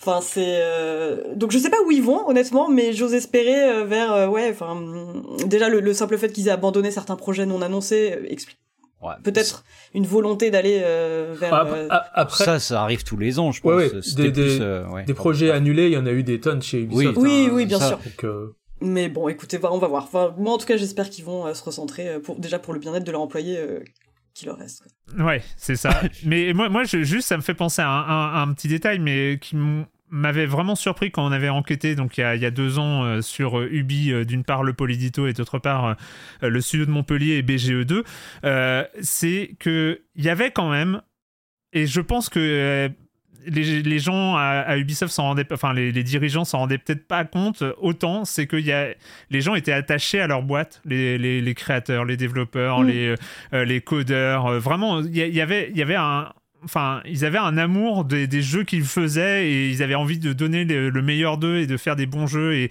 ils avaient toujours et, c'est et c'est ce décalage entre euh, des dirigeants qui euh, qui cautionnent par le par leur inaction euh, des, euh, des, des comportements euh, totalement insupportables et scandaleux qui enfin voilà qui de- envoie des mails comme t'as dit Yves Guillemot qui dit bon bah pour qu'on s'en sorte il faut allez-y hein, bosser encore plus alors que les, les gens ils bossent quoi enfin c'est et, et Sur des jeux qui sortent pas. en sur plus, des jeux euh, qui sortent pas. Et, et, et, et j'ai l'impression que voilà, il, y a, il faut quand même euh, sur la verticalité de la, de la prise de décision à Ubisoft, il y, y a un gros changement à faire. Je sais pas, je suis pas sûr qu'il manque un capitaine au bateau.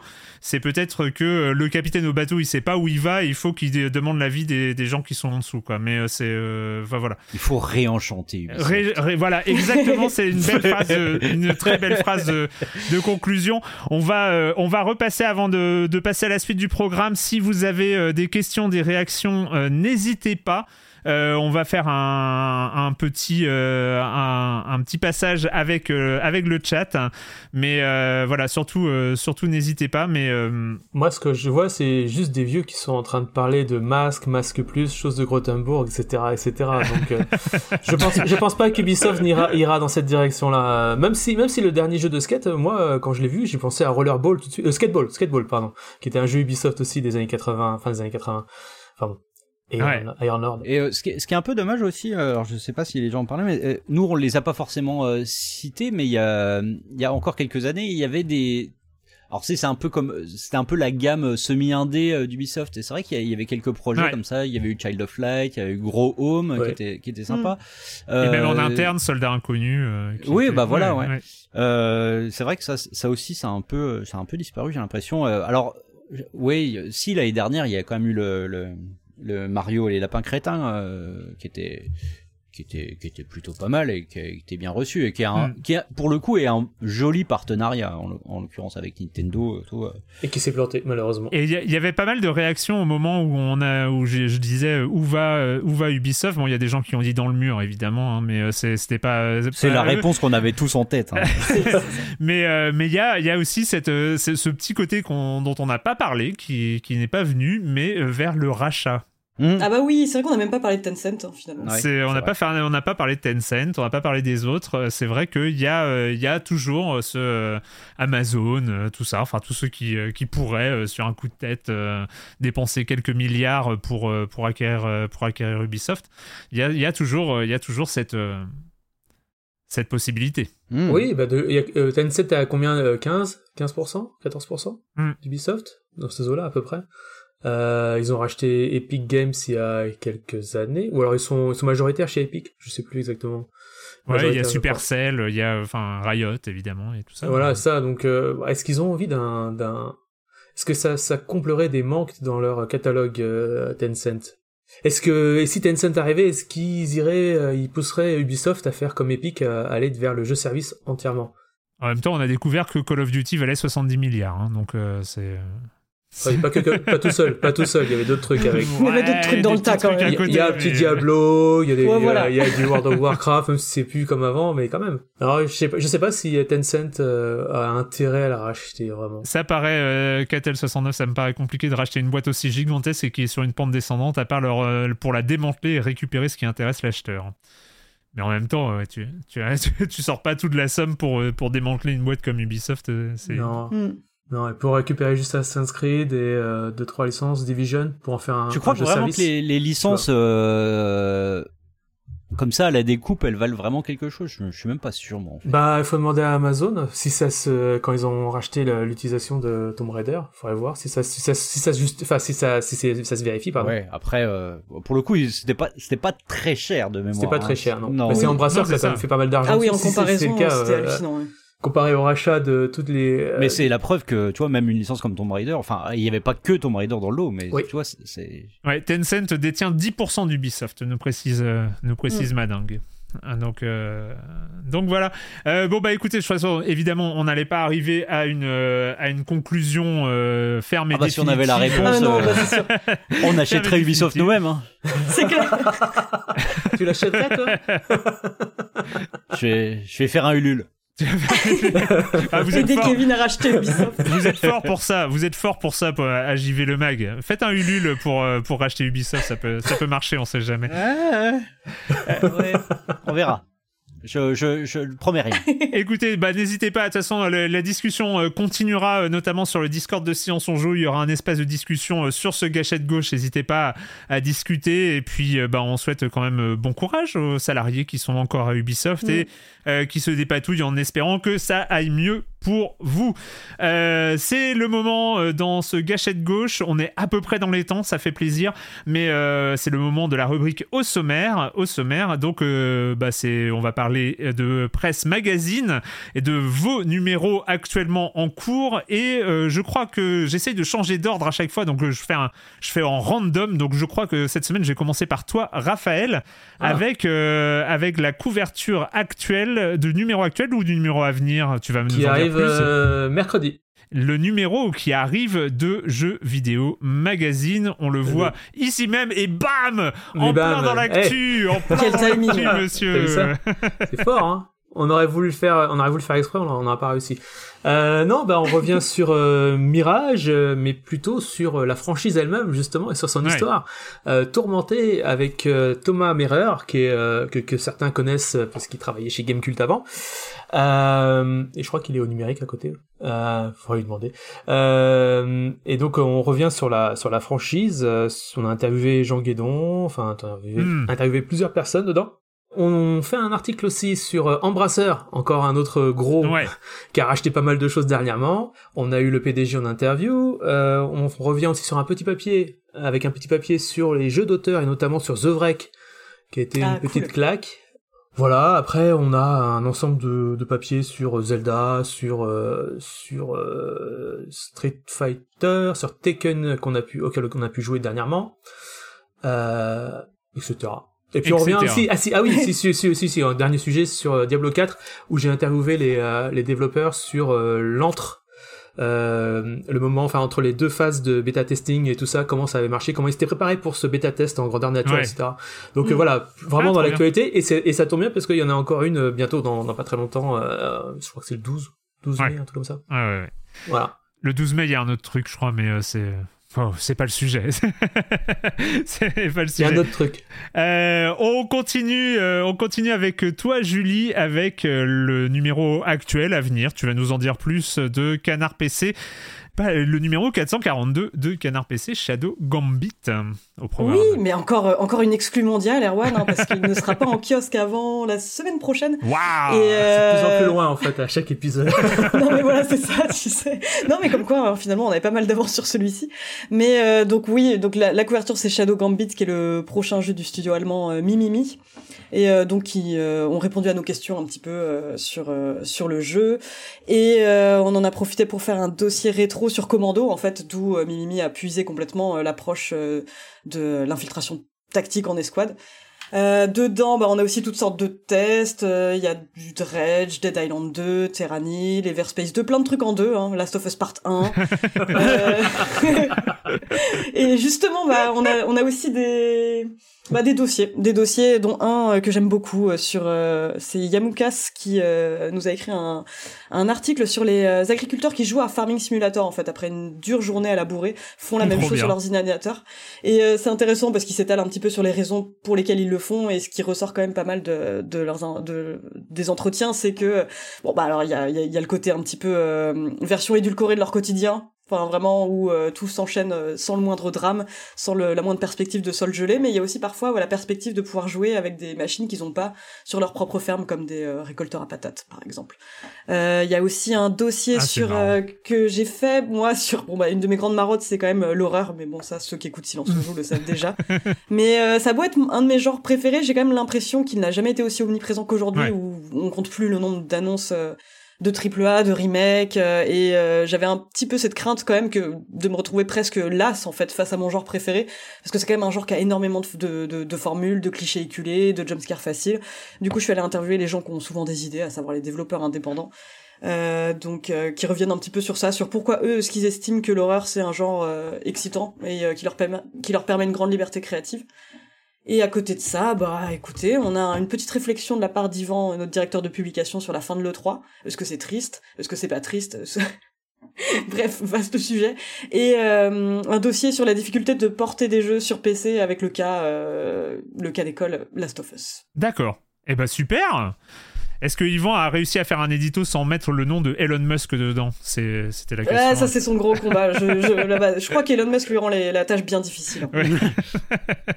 On finit avec euh, avec oh double dose, double dose, mais d'abord le numéro en cours ou à venir, j'en sais rien, vous me dites pas, mais euh, le, numéro 99, oh mon dieu, 99 OMG, 99 de JV Le Mag, spoiler est-il un crime Kevin? Et oui, euh, bah il arrive.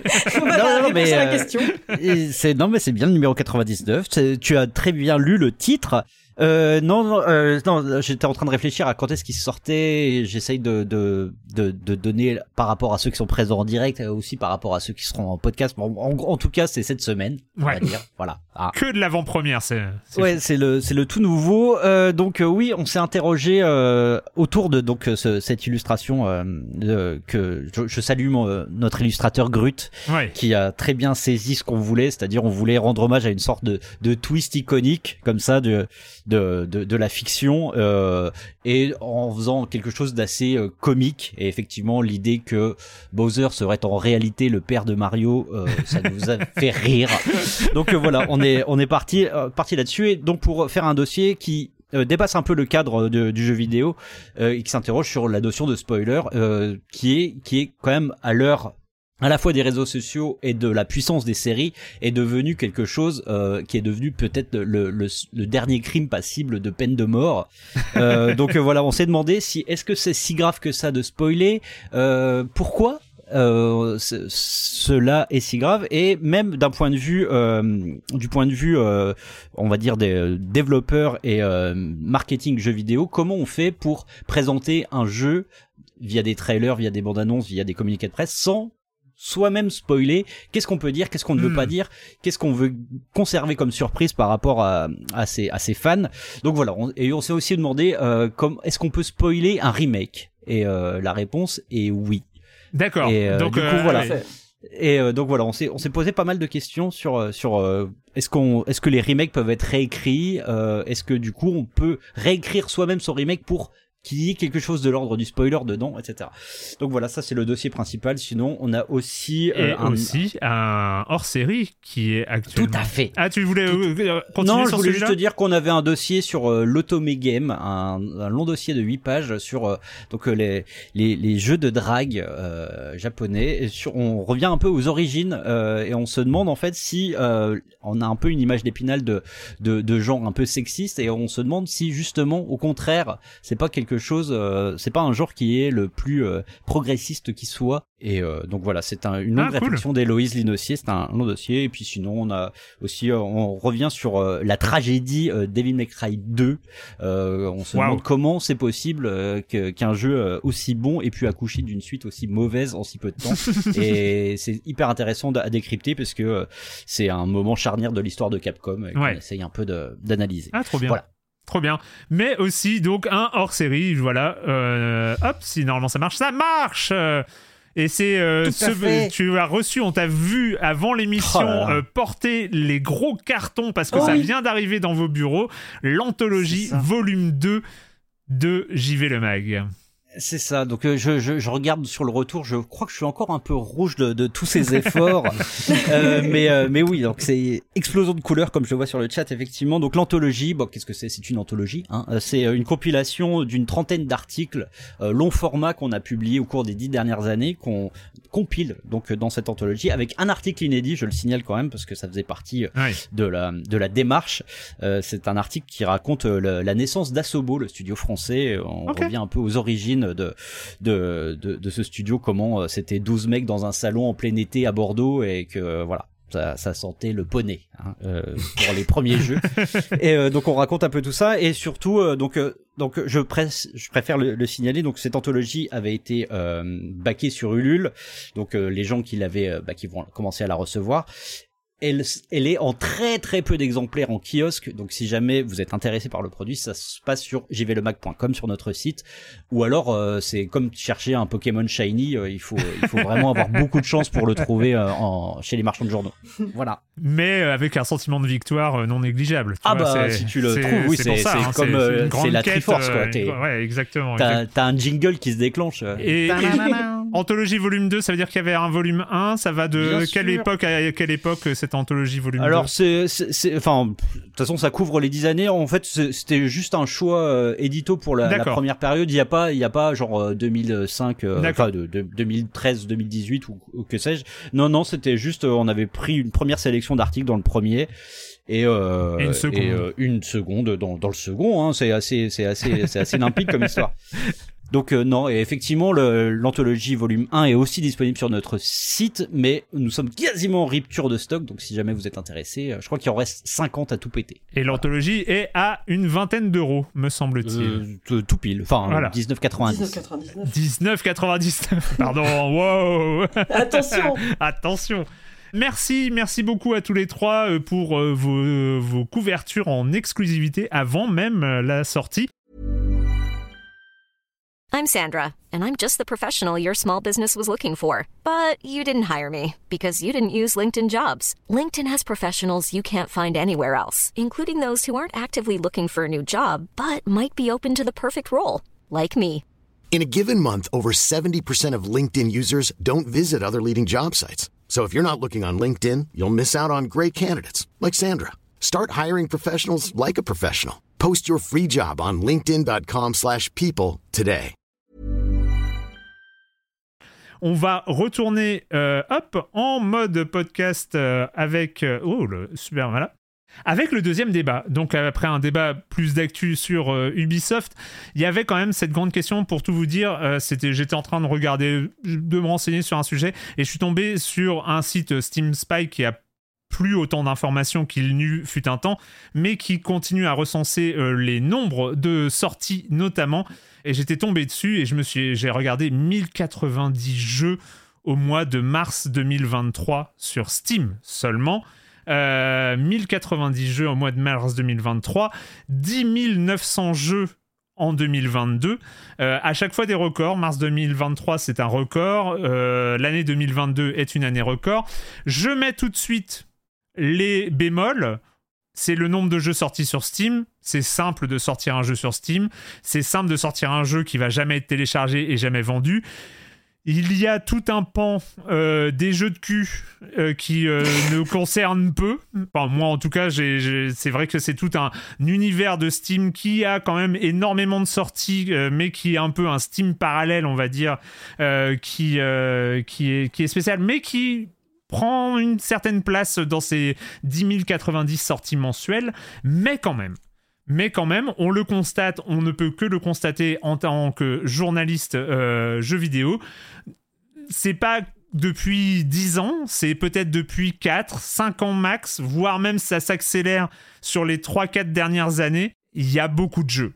Il y a beaucoup de jeux et est-ce que euh, moi j'ai envie de vous poser une question simple pour commencer, parce que le sujet c'est ça, c'est trop de jeux, qu'est-ce qu'on fait avec ça? Est-ce que vous, est-ce que vous souffrez euh, d'un FOMO Fear of Missing Out, une peur de rater quelque chose en termes de sortie de jeu? Est-ce que vous dites pas toutes les semaines Est-ce qu'il n'y a pas une pépite qui euh, où je suis passé totalement à côté?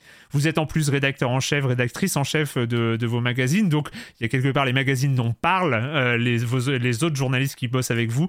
Est-ce qu'il n'y a pas comme ça de plus en plus euh, la peur de euh, merde est-ce que j'ai pas raté un truc? Est-ce qu'il n'y a pas un truc euh, sur les trois derniers mois qu'on est passé totalement à côté? Julie? Bah merci d'avoir mis le doigt précisément sur ce qui m'empêche de dormir tous les soirs non non j'exagère mais mais c'est vrai que cette FOMO dont tu parles elle est constante. Enfin après moi le truc c'est que j'ai commencé à écrire sur le jeu vidéo à une période déjà de saturation.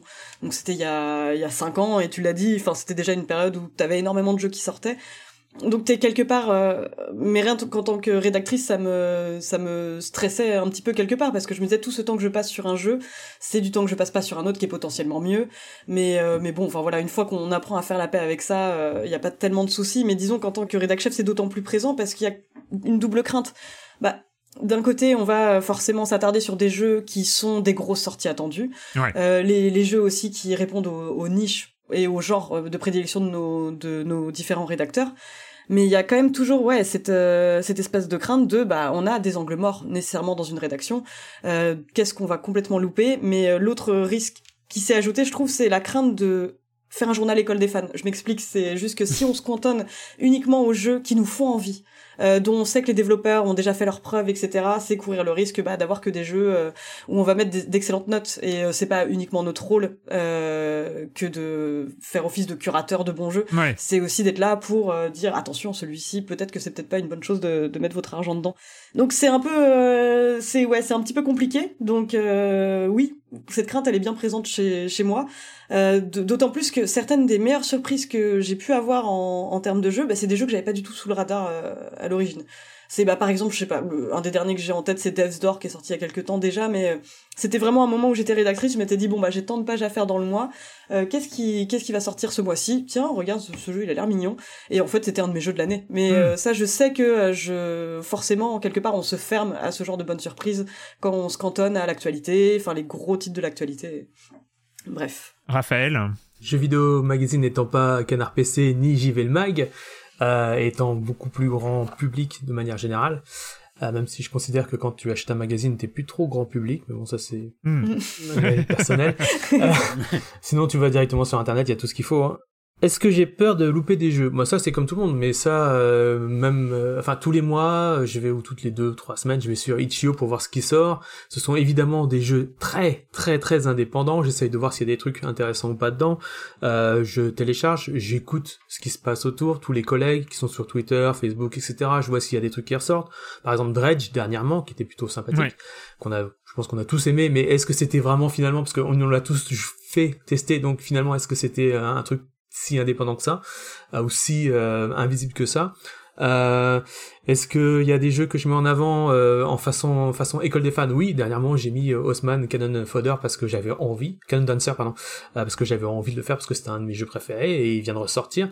Est-ce qu'il y a des jeux indépendants en fait où je me dis on les a loupés?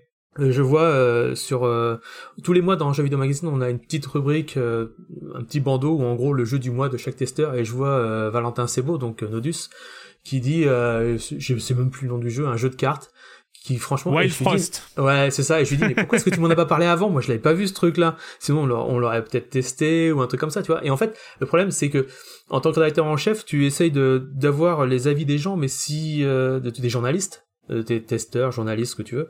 Et si tu euh, si ça ça revient pas, en fait, si ça te revient pas, tu peux pas tout savoir. hein. Enfin, en Mm. tant que rédacteur en chef, un, euh, t'as déjà t'as un magazine à, à, à gérer. Deux, euh, t'as un nombre de pages limité. Trois, t'as un nombre de journalistes limité et t'as un budget pige qui est limité. Ça, tout le monde peut, le- ça, tout le monde le sait ici. Euh, et donc en fait, tu ah bon, il est pas limité. Bien sûr. La planche à billets. Quand t'es euh, rédacteur en chef, il faut que tu fasses des choix. Et en fonction du magazine que t'as, ta ligne éditoriale, Canard. PC peut se permettre d'avoir plus indépendant que nous, sans doute. Euh, moi, j'essaie d'en intégrer parce que j'adore ça et ça m'intéresse. Hein. Ce que je disais tout à l'heure, on a fait un papier sur The Break, euh, on fera sur d'autres jeux euh, beaucoup plus, euh, enfin, pas secondaires, mais moins visibles, on va dire. Ouais. Et en fait, il faut, euh, c'est notre, moi, moi, ce que je vois, mon rôle en tant que rédacteur en chef, c'est de faire une couverture sur Assassin's Creed et derrière, par petits bouts, essayer d'injecter autre chose. Essayer d'injecter euh, du, euh, bah, du euh, du euh, Dordogne, même si encore une fois, Dordogne c'est pareil, on l'attend tous parce qu'il est joli, visuellement il a, on l'attend quoi. Enfin, euh, c'est pas un jeu non plus invisible. Oui, Et c'est focus. essayer- Donc euh, c'est. Et puis c'est focus, donc il y, a il y a un éditeur derrière. C'est vrai que quand tu vas sur Itch.io, bah t'as des tonnes et des tonnes, ou sur Steam et que tu cherches un tout petit peu, tu vois des jeux. Après il y a, il y a, il y a aussi le, le bruit, tu sais, le bruit des, des, des joueurs euh, Mm. Qui font le, ce- c'est quand tu vas sur euh, sur Discord, sur des forums ou euh, encore Mm. une fois sur les réseaux sociaux, t'entends parler d'un jeu ou un truc, tu te dis tiens ça je l'ai loupé. Et donc moi j'ai pas cette peur de la louper. En fait c'est plus euh, de me dire euh, assez dommage. On aurait pu parler et mettre en avant ce jeu. C'est pas vraiment de le louper moi-même en tant que Mm. joueur. Ou truc, c'est plus de se dire, euh, on a, on a perdu l'occasion d'en parler parce que soit c'est trop tard, euh, soit euh, va falloir le rattraper d'une autre manière. Ce qui fait que Mm. dans le- nous, on essaye de faire des retours. The Vrai, tu vois, il est sorti il y a un mois. On en parle, on a testé et on en reparle maintenant parce qu'on a trouvé un angle qui nous permet d'en parler. Euh, c'est de ref- remettre en avant certains jeux qui euh, peut-être sont passés un peu euh, inaperçus pour nos lecteurs à nous, jeux vidéo magazine. À savoir que euh, nos lecteurs, ce qu'ils veulent, c'est du gros triple A, des choses comme ça, en grande partie. Mais essayer de titiller sur. Il y a d'autres trucs, vous savez, il y a. Il y a autre chose, il y a des petits jeux qui coûtent pas trop cher et qui sont plutôt cool et intéressants, qui ont des idées de Mm. gameplay, Ouais. des idées de thématiques, etc., etc., qui exploitent bien euh, la narration. Un truc comme Oxenfree, par exemple, pour beaucoup de lecteurs, enfin beaucoup de, de joueurs, ils savent pas ce que c'est, tu vois. Ouais. Euh, D'autant qu'à l'origine, je crois que quand il est sorti, euh, il était pas traduit, je suis pas sûr. Et euh, donc voilà. Mais bon, c'est- essayer de ramener tout ça par par tous les moyens possibles, de ramener un petit peu d'indé, de de- d'inconnu, tout ça. euh, voilà. Kevin, euh, Ouais, non, je suis complètement d'accord avec ce que vient de dire Raph euh, sur le côté. En fait, euh, moi, à titre personnel, je je peux m'en accommoder. Je j'ai conscience euh, que que c'est sisyphéen euh, d'essayer de d'envisager de de, de de de traiter de tout et de tout connaître.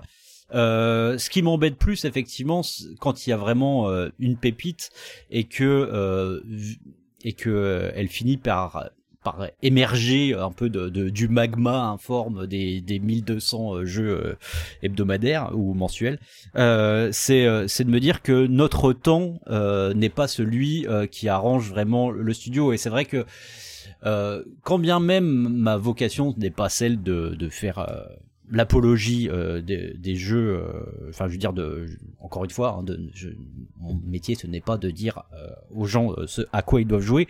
Ce qui m'embête vraiment, c'est de me dire que euh, euh, il va y avoir des propositions vraiment inégales et et que y a certains jeux qui passent sous le radar parce que parce qu'ils ont ils ont pas le petit truc et que ceux qui ont justement ce petit truc eh ben ils vont pas réussir à s'en sortir et ils, ils vont pas avoir le, le, le succès qu'ils méritent. Alors effectivement, la plupart du temps, nous, on a cette possibilité-là avec euh, avec la notamment la, la presse écrite de pas être tributaire vraiment de, de l'actu, de pouvoir traiter un peu euh, en différé et de Ouais. mettre en avant. Enfin voilà, c'est pour ça que je tout à l'heure je, je, je demandais à, à, à- à Chris à côté de, de me repasser parce que par exemple quand on a fait le, notre euh, bilan des 30 jeux de l'année 2022 on a mis un jeu dont on n'avait absolument jamais parlé pas auparavant parce qu'en fait c'est un jeu qui euh, qui nous est apparu euh, bah, six mois après au moment où il y avait des justement des tops un peu de l'année. Euh, jeu dont- donc qui s'appelait Saturnalia qui s'appelle toujours Saturnalia je suppose. Euh, mais euh, mais voilà donc c'est c'est nous on a on a cette, ce luxe là de pouvoir mettre en avant absolument quand on veut un jeu mais effectivement, c'est un peu triste parce que ce jeu-là, on a beau en parler six mois après, je pense que sa fenêtre, euh, on va dire médiatique et de sa fenêtre de pour euh, essayer de capter l'attention du, du public, elle, elle est, elle est passée et c'est pas euh, avec euh, notre euh, nos- le, le fragment de, de lectorat qui aura lu cette page et qui pourra être potentiellement intéressé que on va redonner, on va réinsuffler une dynamique dans les ventes du jeu. Donc effectivement, euh, moi c'est plus c'est plus ça qui qui, qui m'embête, euh, c'est de me dire que euh, euh, on a on a on a peut-être pas assez ce pas, assez de recul pour avoir ce petit radar et de pouvoir parler à un jeu au moment le plus opportun pour lui. Euh, mais euh, mais voilà, à titre perso, moi je m'en accommode et je oui voilà, j'accepte l'idée de de passer à côté de choses parce que je je pense vraiment qu'à terme ce qui mérite d'être d'être loué finit naturellement par hisser Ah ouais. en haut de la pile et, Ah, euh, ouais, ouais. je- Et ben moi, tu crois, tu, nécessairement, tu, ouais. tu crois vraiment que là, par exemple, dans, de- dans le mois dernier, dans, enfin, on va dire dans la, dans l'année qui est écoulée, il y a vraiment le jeu le plus incroyable et que finalement, il, a- il a été joué par pas assez de Mm. monde pour avoir été un peu, euh, ouais, ben, euh, comme ça, porté un peu au-dessus de la mêlée. Moi, Bah, je pense pas qu'à terme, ça arrive. euh, ah ouais, ouais. vraiment? Pas- non, je veux dire pas nécessairement euh, le jeu le plus incroyable, etc. Mais euh, je suis intimement persuadé que ce soit sur itch.io ou, Bien euh, ou Steam, ouais, il y a potentiellement des trucs euh, super. Mais mais oui, oui, je, je suis d'accord avec toi. Mais mais je sais pas. Enfin, après, on est de la presse papier, donc euh, t'es obligé d'avoir une certaine forme de paix. Et puis on s'adresse aussi à un lectorat qui n'a pas besoin, comment dire, d'être confronté à l'actu au moment où elle sort, qui part du principe où on va faire un pas de côté par rapport à cette actualité-là. Mais justement, moi, je trouve ça bien, en fait, qu'on s'interdise pas de parler de jeux, euh, même quand bien même ils sont sortis il y a bien longtemps, et on n'est plus du tout dans le circuit promotionnel des euh, des éditeurs, des, éditeurs. Tant mieux en fait quelque part, parce que ça permet un peu de s'éloigner de la cacophonie parfois. Euh, mais c'est vrai que je me rends compte moi-même hein, que j'ai des scrupules à le faire trop. Ça prendra jamais trop de place dans le magazine parce que je me dis bon bah voilà, est-ce que parce que nous on a loupé euh, Citizen Sleeper au moment de sa sortie. Enfin moi moi je juge que c'est intéressant qu'on en parle plus tard, mais euh, mais voilà si le magazine était uniquement composé de tous les trains qu'on a loupés, je comprendrais que ça fâche certains lecteurs quoi. Ouais et puis en fait le truc c'est que ah merde, putain, je me suis perdu moi-même dans ce que je voulais dire. Non, t'inquiète, moi aussi, en fait, je me suis perdu dans ma réponse à toi, donc euh, laisse tomber. Mais juste, juste, j'avais une interrogation parce que je comprends ce que vous dites euh, sur, de toute façon, un bon jeu. Il arrivera par les recommandations, par, euh, par tout ça, par, par sortir du lot. Et j'en étais assez persuadé. Et puis l'année dernière et ces dernières semaines aussi m'ont fait un peu changer d'avis euh, notamment, il y a deux jeux, Four Tales, euh, mm. donc en 2022, et The Wreck, donc, euh, dont on a un peu parlé là en 2023, qui sont des jeux qui ont une couverture presse euh, parce qu'il y a eu un peu de com, parce que on connaissait les gens qui avaient fait The Wreck, euh, parce qu'ils avaient fait euh, Enterrement mon amour avant et Inua et tout ça, et, et parce que Four Tales, il y avait eu de la com et c'était un jeu français et c'était des Nantais et tout, et donc on en avait entendu parler et factuellement, et c'est pas du tout parce qu'ils sont français, pour moi ce sont des jeux excellents et je serais très triste d'être passé à côté. C'est, je, je suis pas passé à côté, donc, donc, donc tant mieux.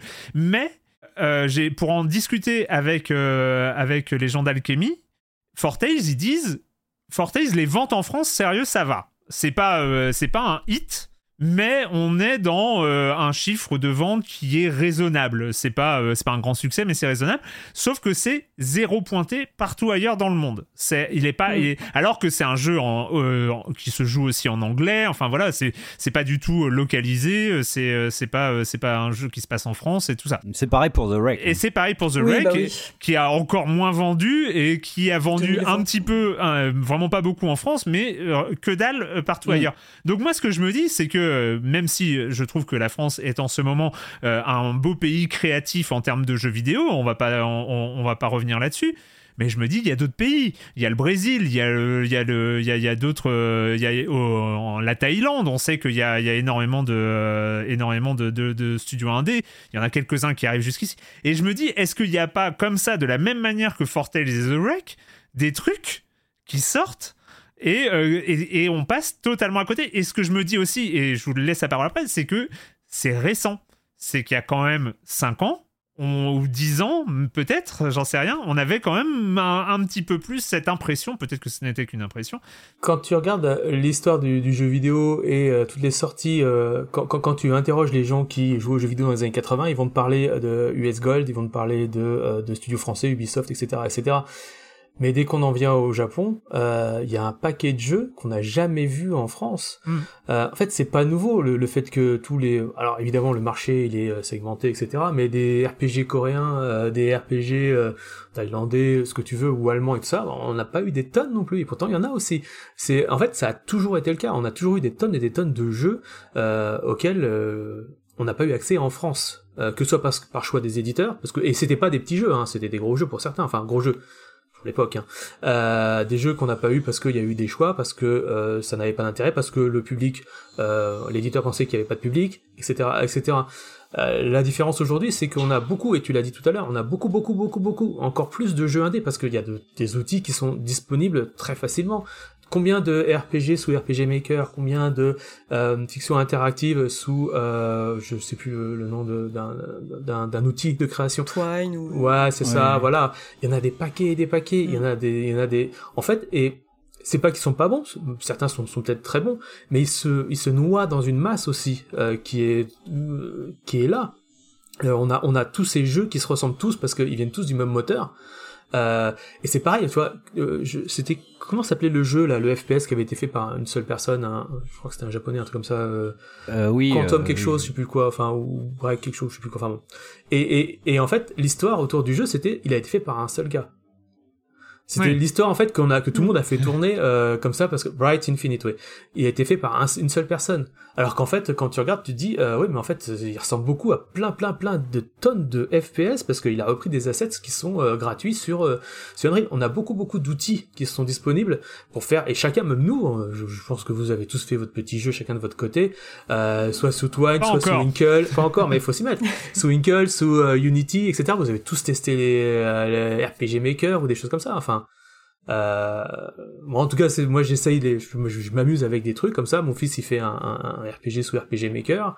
Euh, ça fait partie. Maintenant, en fait, est-ce est que le jeu vidéo, la création du, jeu vidéo serait pas tellement accessible en fait qu'on déborderait un peu comme euh, dans les bouquins? Euh, on dit souvent que dans les, euh, les romans, tout le monde est devenu auteur. Hein. tout le monde a son petit roman. Est-ce que tout le monde n'aurait pas son petit jeu quelque part? Euh, qui attend et il attend, il attend juste en fait qu'on trouve le bon moyen de, de, de le faire et d'exprimer. Après il y a des trucs qui vont rester très amateurs et euh, des jeux qui vont ressortir avec son professionnel. Le vrai problème, c'est euh, nous en tant que journalistes, qu'est-ce qu'on va tester, qu'est-ce qu'on va mettre en avant, est-ce qu'on hmm. va, est-ce qu'on est-ce qu'on doit avoir une rubrique de jeux amateurs en se disant, comme autrefois dans Tilt où ils mettaient les listings, on en parlait il y a, le mois dernier.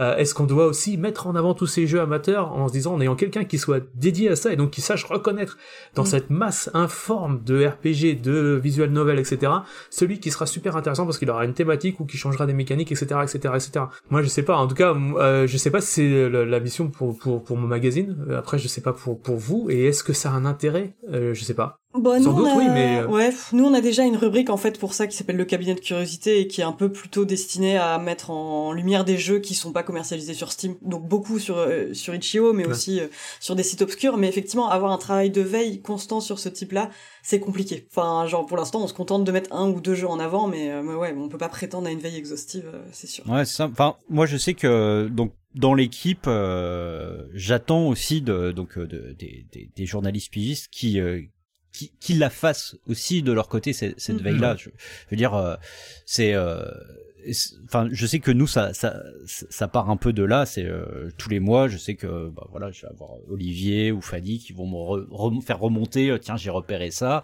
Et derrière euh, on voit on voit comment on traite on, traite le jeu. Après voilà j'ai retrouvé un peu ce que je voulais dire tout à l'heure. C'était par rapport au côté au côté école des fans que mm. tu pouvais craindre un peu un peu Julie.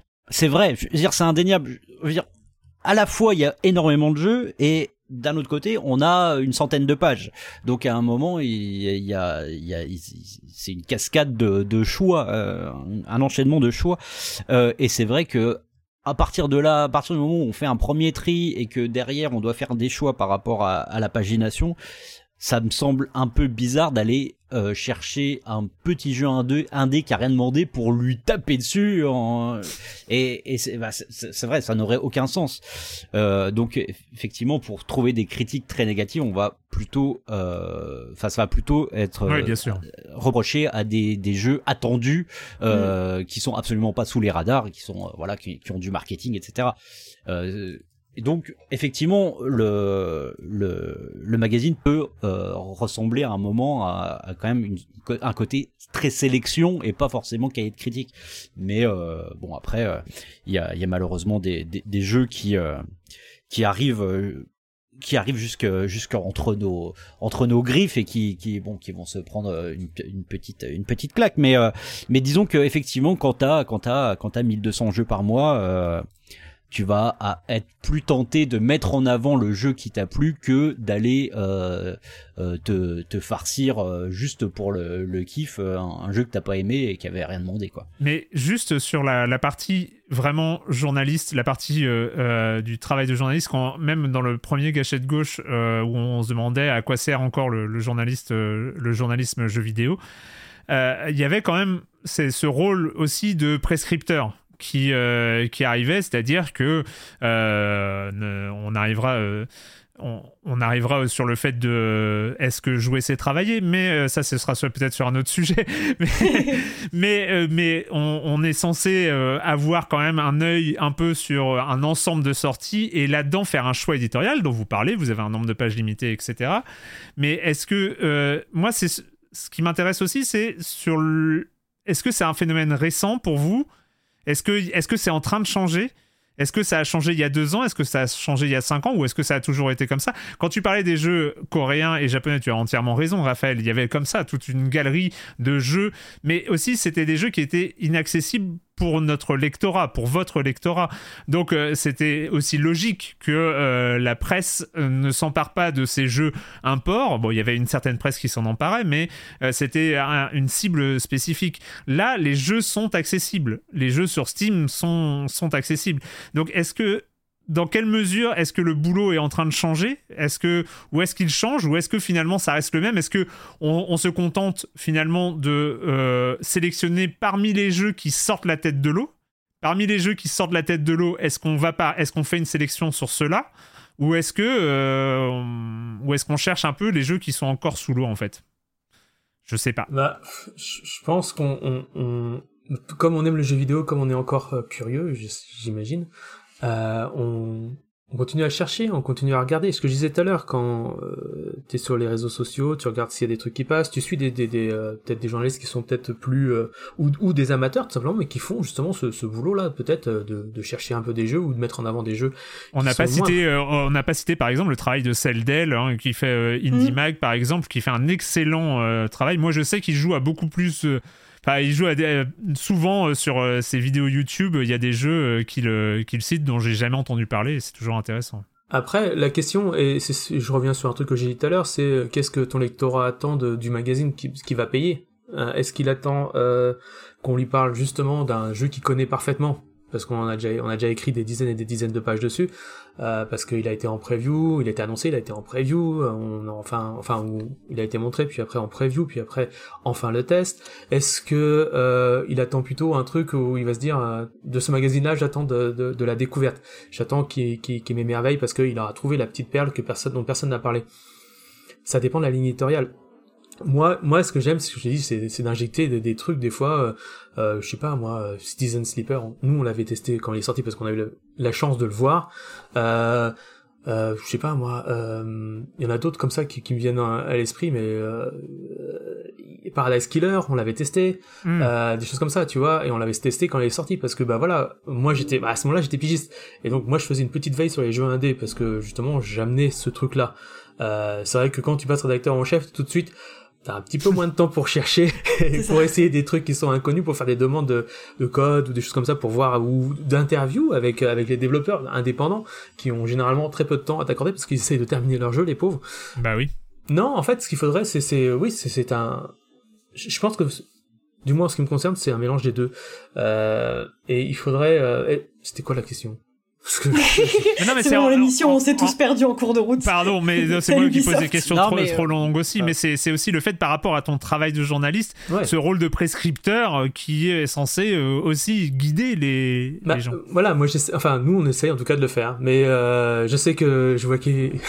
Kevin il, va, il, il est pas d'accord, mais, mais, il aime pas Kevin le terme de prescripteur. Pas là pour vous dire à quoi jouer. Je voilà, vous rappelle, c'est.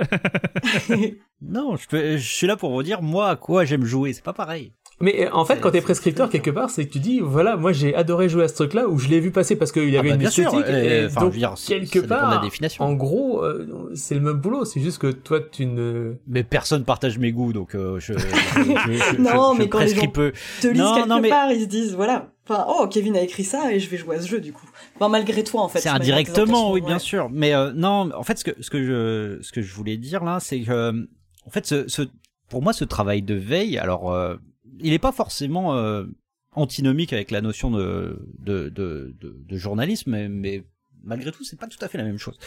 Euh, moi, je considère pas que ce soit forcément euh, une tâche qui nous incombe de, de, faire ça et que nous aussi, on est, on doit, on se doit aussi de réagir à ce qui, à ce qui est de l'ordre du phénomène, ce qui est de l'ordre de, de, de, de, de la chose qui émerge. Et si on se met à parler de trucs qui n'intéressent au final, enfin qui, n'ont pas réussi à sortir du lot, c'est pas forcément aussi, euh, enfin c'est pas forcément euh, viable quoi. Et mais surtout en fait ce que je voulais dire c'est que ce travail de veille, en fait euh, on l'observe de plus en plus de la part des éditeurs en fait. Et c'est que de, de, la plupart des, des, des enfin pas, pas, des studios, mais en tout cas des entreprises qui euh, vont être chargées à un moment de, de, de la distribution et de l'édition des jeux vidéo, vont faire eux maintenant ce, ce travail euh, par euh, en fait quelque chose qui est presque de l'ordre de, ce qu'on appelle le, le, le scout euh, dans le sport, c'est-à-dire d'essayer de repérer les talents. Et ça, c'est un métier qu'on observe de plus en plus qui se crée euh, et qui il y a beaucoup de gens comme ça qui dont c'est le métier maintenant. Qui étaient journalistes avant et souvent, souvent, souvent d'anciens journalistes et qui ont peut-être effectivement ce, ce, ce, ce, ce flair pour repérer des, des jeux et qui vont les intégrer dans hmm. les rosters et dans les catalogues d'éditeurs et qui ont déjà donc fait une première étape de cette de cette sélection et qui après donc ces, ces jeux-là arrivent jusqu'à nous.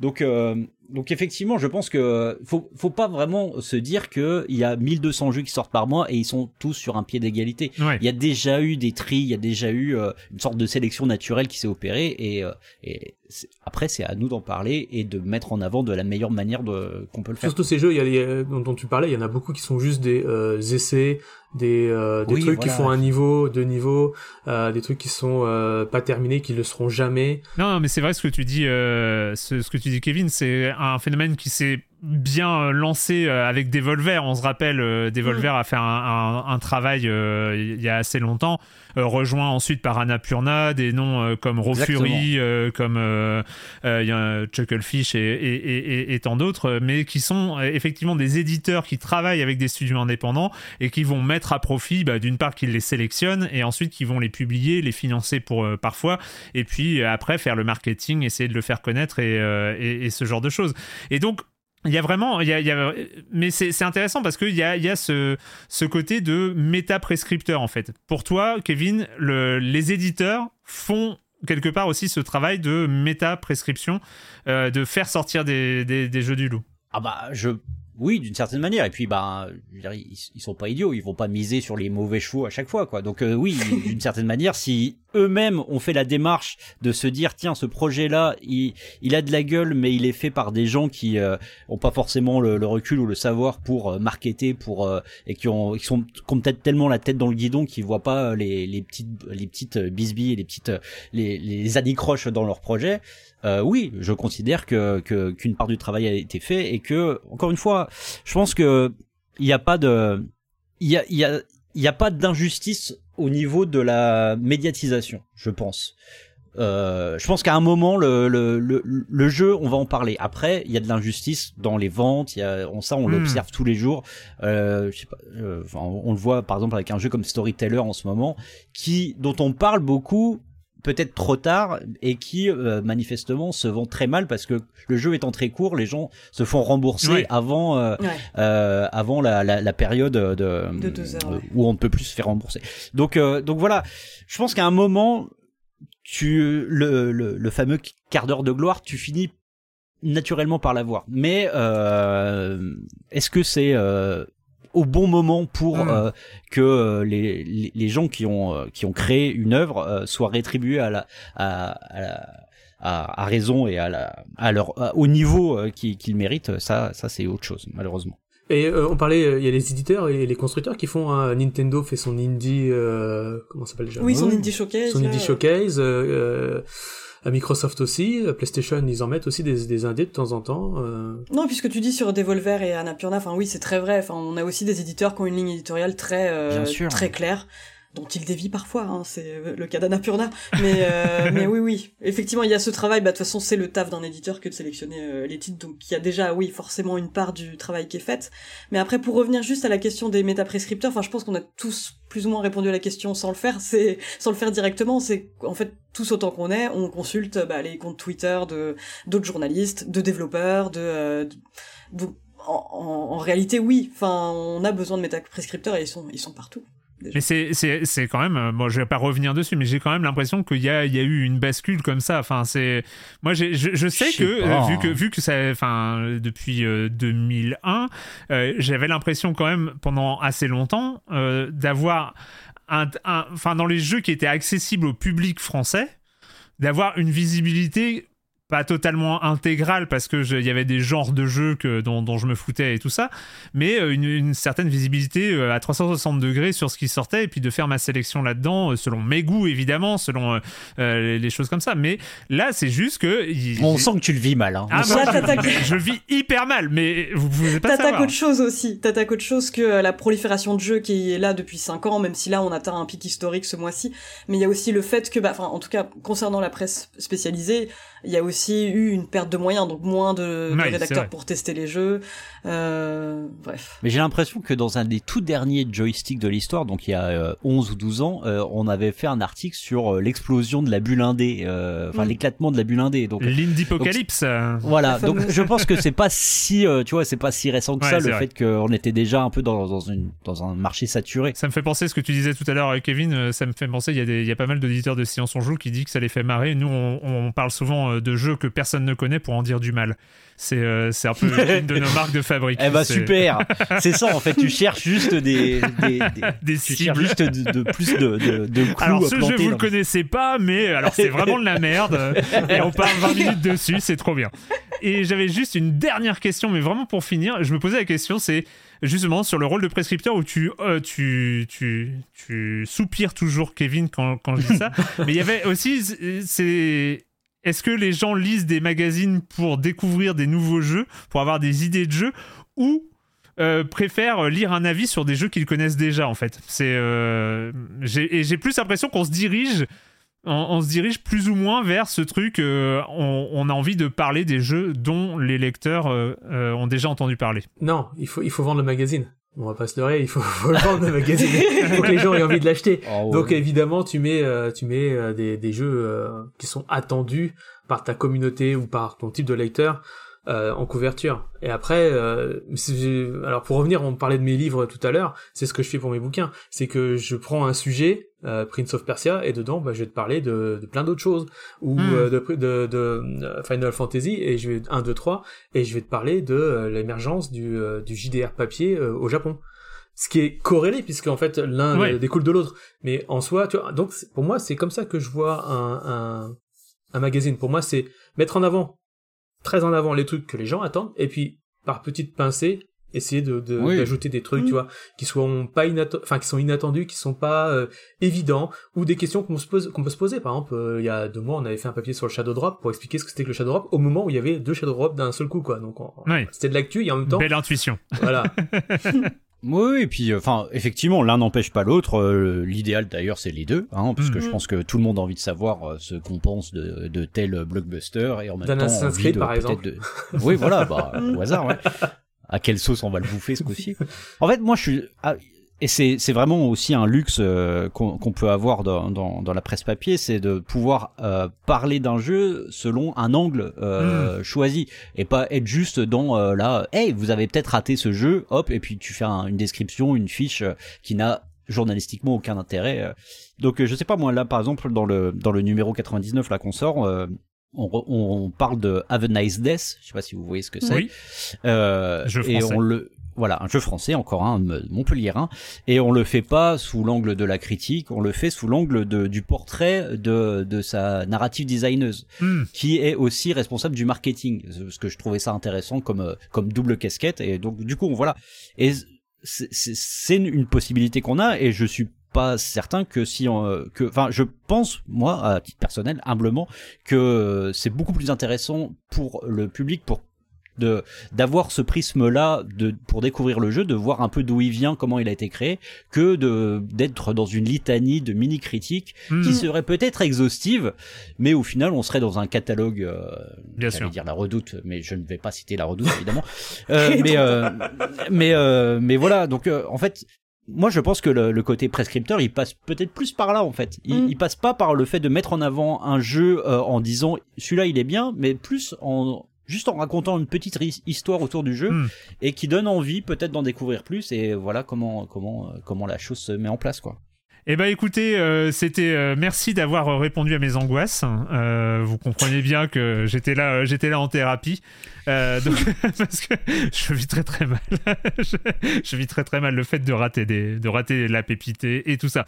Mais bon, je, ça se travaille. On va, nous, on va continuer à dire du mal des jeux que vous connaissez pas. C'est quand même quelque chose. qui- qui- C'est une marque de fabrique hein, chez nous. hein.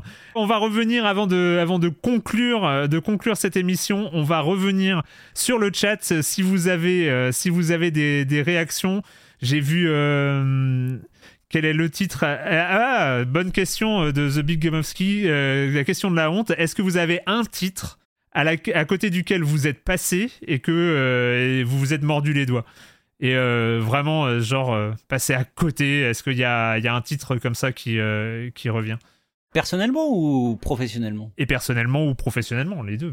Mais moi, j'ai, moi, j'en ai un auquel je, je suis passé à côté. Ah, mais il y en en a fait, un qui t'obsède, ouais. Ouais, mais en fait, je savais qu'il sortait, donc j'ai aucune excuse. J'ai même pas l'excuse de ne pas être au courant. euh, c'est qu'on avait fait le, on avait fait l'impasse sur euh, Crusader King 3 et qui reste pour moi euh, comme Ah bah, petite comme un grand hein. échec euh, comme- sur sur la, notre Ah ouais, bah, programmation. c'est grave, hein. Bah ouais, Ah, je je- sais, c'est je sais, terrible, je sais, c'est je sais. Terrible. Mais euh, est-ce que vous avez des, des exemples qui vous euh, qui vous reviennent? Bah, le truc, c'est que euh, moi, je suis, je, je suis rédacteur en chef depuis six mois, donc euh, six mois, Ah. six mois, j'ai pas l'impression d'avoir loupé vraiment de trucs. Euh, et personnellement, euh, non, non, je crois pas. Moi, c'est un peu comme toi, hein, ça va faire euh, trois mois, donc du coup, pas, pas, spécialement de regrets. Repose-moi la question dans longtemps. Mais euh, je Moi, vois ça des fait petits que 5 malins, ans, euh, donc. euh, je vois des petits malins dans le chat qui reviennent sur l'un des mythes fondateurs de Canard PC. Effectivement, enfin, c'est un des rédacteurs de Canard PC, Agbou, euh, à l'époque de la sortie des Sims, avait vu une présentation euh, avec euh, avec Will, Wright et euh, était vraiment sorti de ce truc en se disant mais jamais de la vie ça marchera ce machin. Ah Mais c'est vrai quand il en fait une description purement factuelle, Ouais. euh, en racontant voilà, enfin t'as un développeur qui était en train de bercer son bébé, le bébé se mettait à pleurer pendant qu'il était en train de faire cuire ses pommes de terre. Je lui jetterais pas la pierre, moi aussi, je l'aurais pas cru à l'époque. Je vois Corentin sur le chat qui, ce que vient de dire Julie me fait forcément euh, oui voilà To- toi-même tu sais dit-il oui effectivement avec Corentin on- à un E3 on a vu Fortnite on est sorti en disant ça marchera jamais Oui, Mais- voilà, évidemment. pour Ah, notre défense on sujet, avait là, pour le Ah, bah alors, pour, no- notre défense, on, vu- on avait vu vu le Fortnite, dans l'autre version pas le Battle Royale. Ouais. On avait vu le Fortnite de base. Mais euh, non, je, si peut-être, là comme ça, euh, comme euh, on prépare un peu le, le, le numéro 100 de JV, on, on, on est en train de peu de, de, de tous les, euh, les relire un peu pour, euh, pour essayer de, de sortir comme ça de temps en temps un article ou un truc. Et euh, je me, je me suis rendu compte la semaine dernière que Her Story euh, avait été traité un peu par-dessus la jambe Mm. Ah ouais. euh, et euh, par moi hein, donc euh, je me jette je m'auto jette la pierre c'était en fait c'était un jeu euh, c'est en fait on avait eu un- une galère je ne sais plus pourquoi et il nous manquait une demi page et euh, je me suis me lancé sur le jeu le soir du bouclage en disant bon Mm. allez je, je regarde ce que c'est ce jeu. Et je- j'écrivais limite en, en, en- en compilant les vidéos et c'est vrai que j'avais fait une demi page qui était qui rendait vraiment pas euh, hommage au jeu. Et on, bon on s'est rattrapé par la suite en, en disant beaucoup de bien de, des- des jeux suivants de, de Sam Barlow. Mais euh, mais ouais voilà. Her Story par exemple ouais un peu honte de, de- du traitement euh, dans, dans JV à l'époque Et euh, puisque euh, puisque c'est le le thème, il y a un jeu. Alors je pense qu'il y a eu euh, une sorte de spam de deux ou trois viewers qui l'ont dit, mais il semblerait qu'il y a un jeu qui s'appelle Moons of Darsalon Oui, auquel il faut absolument jouer. Et il faut pas passer à côté, donc euh, ça Eh fait ben, pas. vous voyez Ça sert de prescrire, donc Mais euh, mais voilà, non, il, faut, euh, il faut le citer et on va le regarder parce qu'on, moi j'ai peur de passer à côté. De... tu, tu veux que je te trouve encore une belle phrase pour pour conclure? Vas-y, vas-y, vas-y. la vie trouve toujours son chemin euh, comme l'a dit le professeur Malcolm Jurassic Park, la ref Voilà. il faut. C'est ça, c'est une très très belle ref pour pour conclure ce quatrième gâchette gauche. Euh, merci, euh, merci à tous les trois, merci à toutes et à tous qui avaient euh, suivi cette émission en live. Il y en a même quelques-uns, quelques-unes Eh oui. qui, qui sont restés depuis le raid Ça, de Samuel Etienne qui nous a ramené beaucoup trop de personnes. Donc c'est très gentil à vous d'être restés nous écouter. Et puis, euh, bah, comme d'habitude, euh, bah, on se retrouve euh, pour le dernier lundi du mois de mai ou pas. hein. Je sais pas, j'ai pas regardé c'était lequel. J'ai même pas regardé s'il y en avait un. Donc, euh, ça se trouve. Peut-être euh, l'avant-dernier, tu vois, comme ça. Les gens Ouais, pas ouais, voilà. Fin un mai. lundi. un petit lundi. un lundi fin mai. On se retrouve un lundi fin mai pour le cinquième épisode de Gâchette Gauche. Merci, à très bientôt. Bye. Salut. Bye. Salut.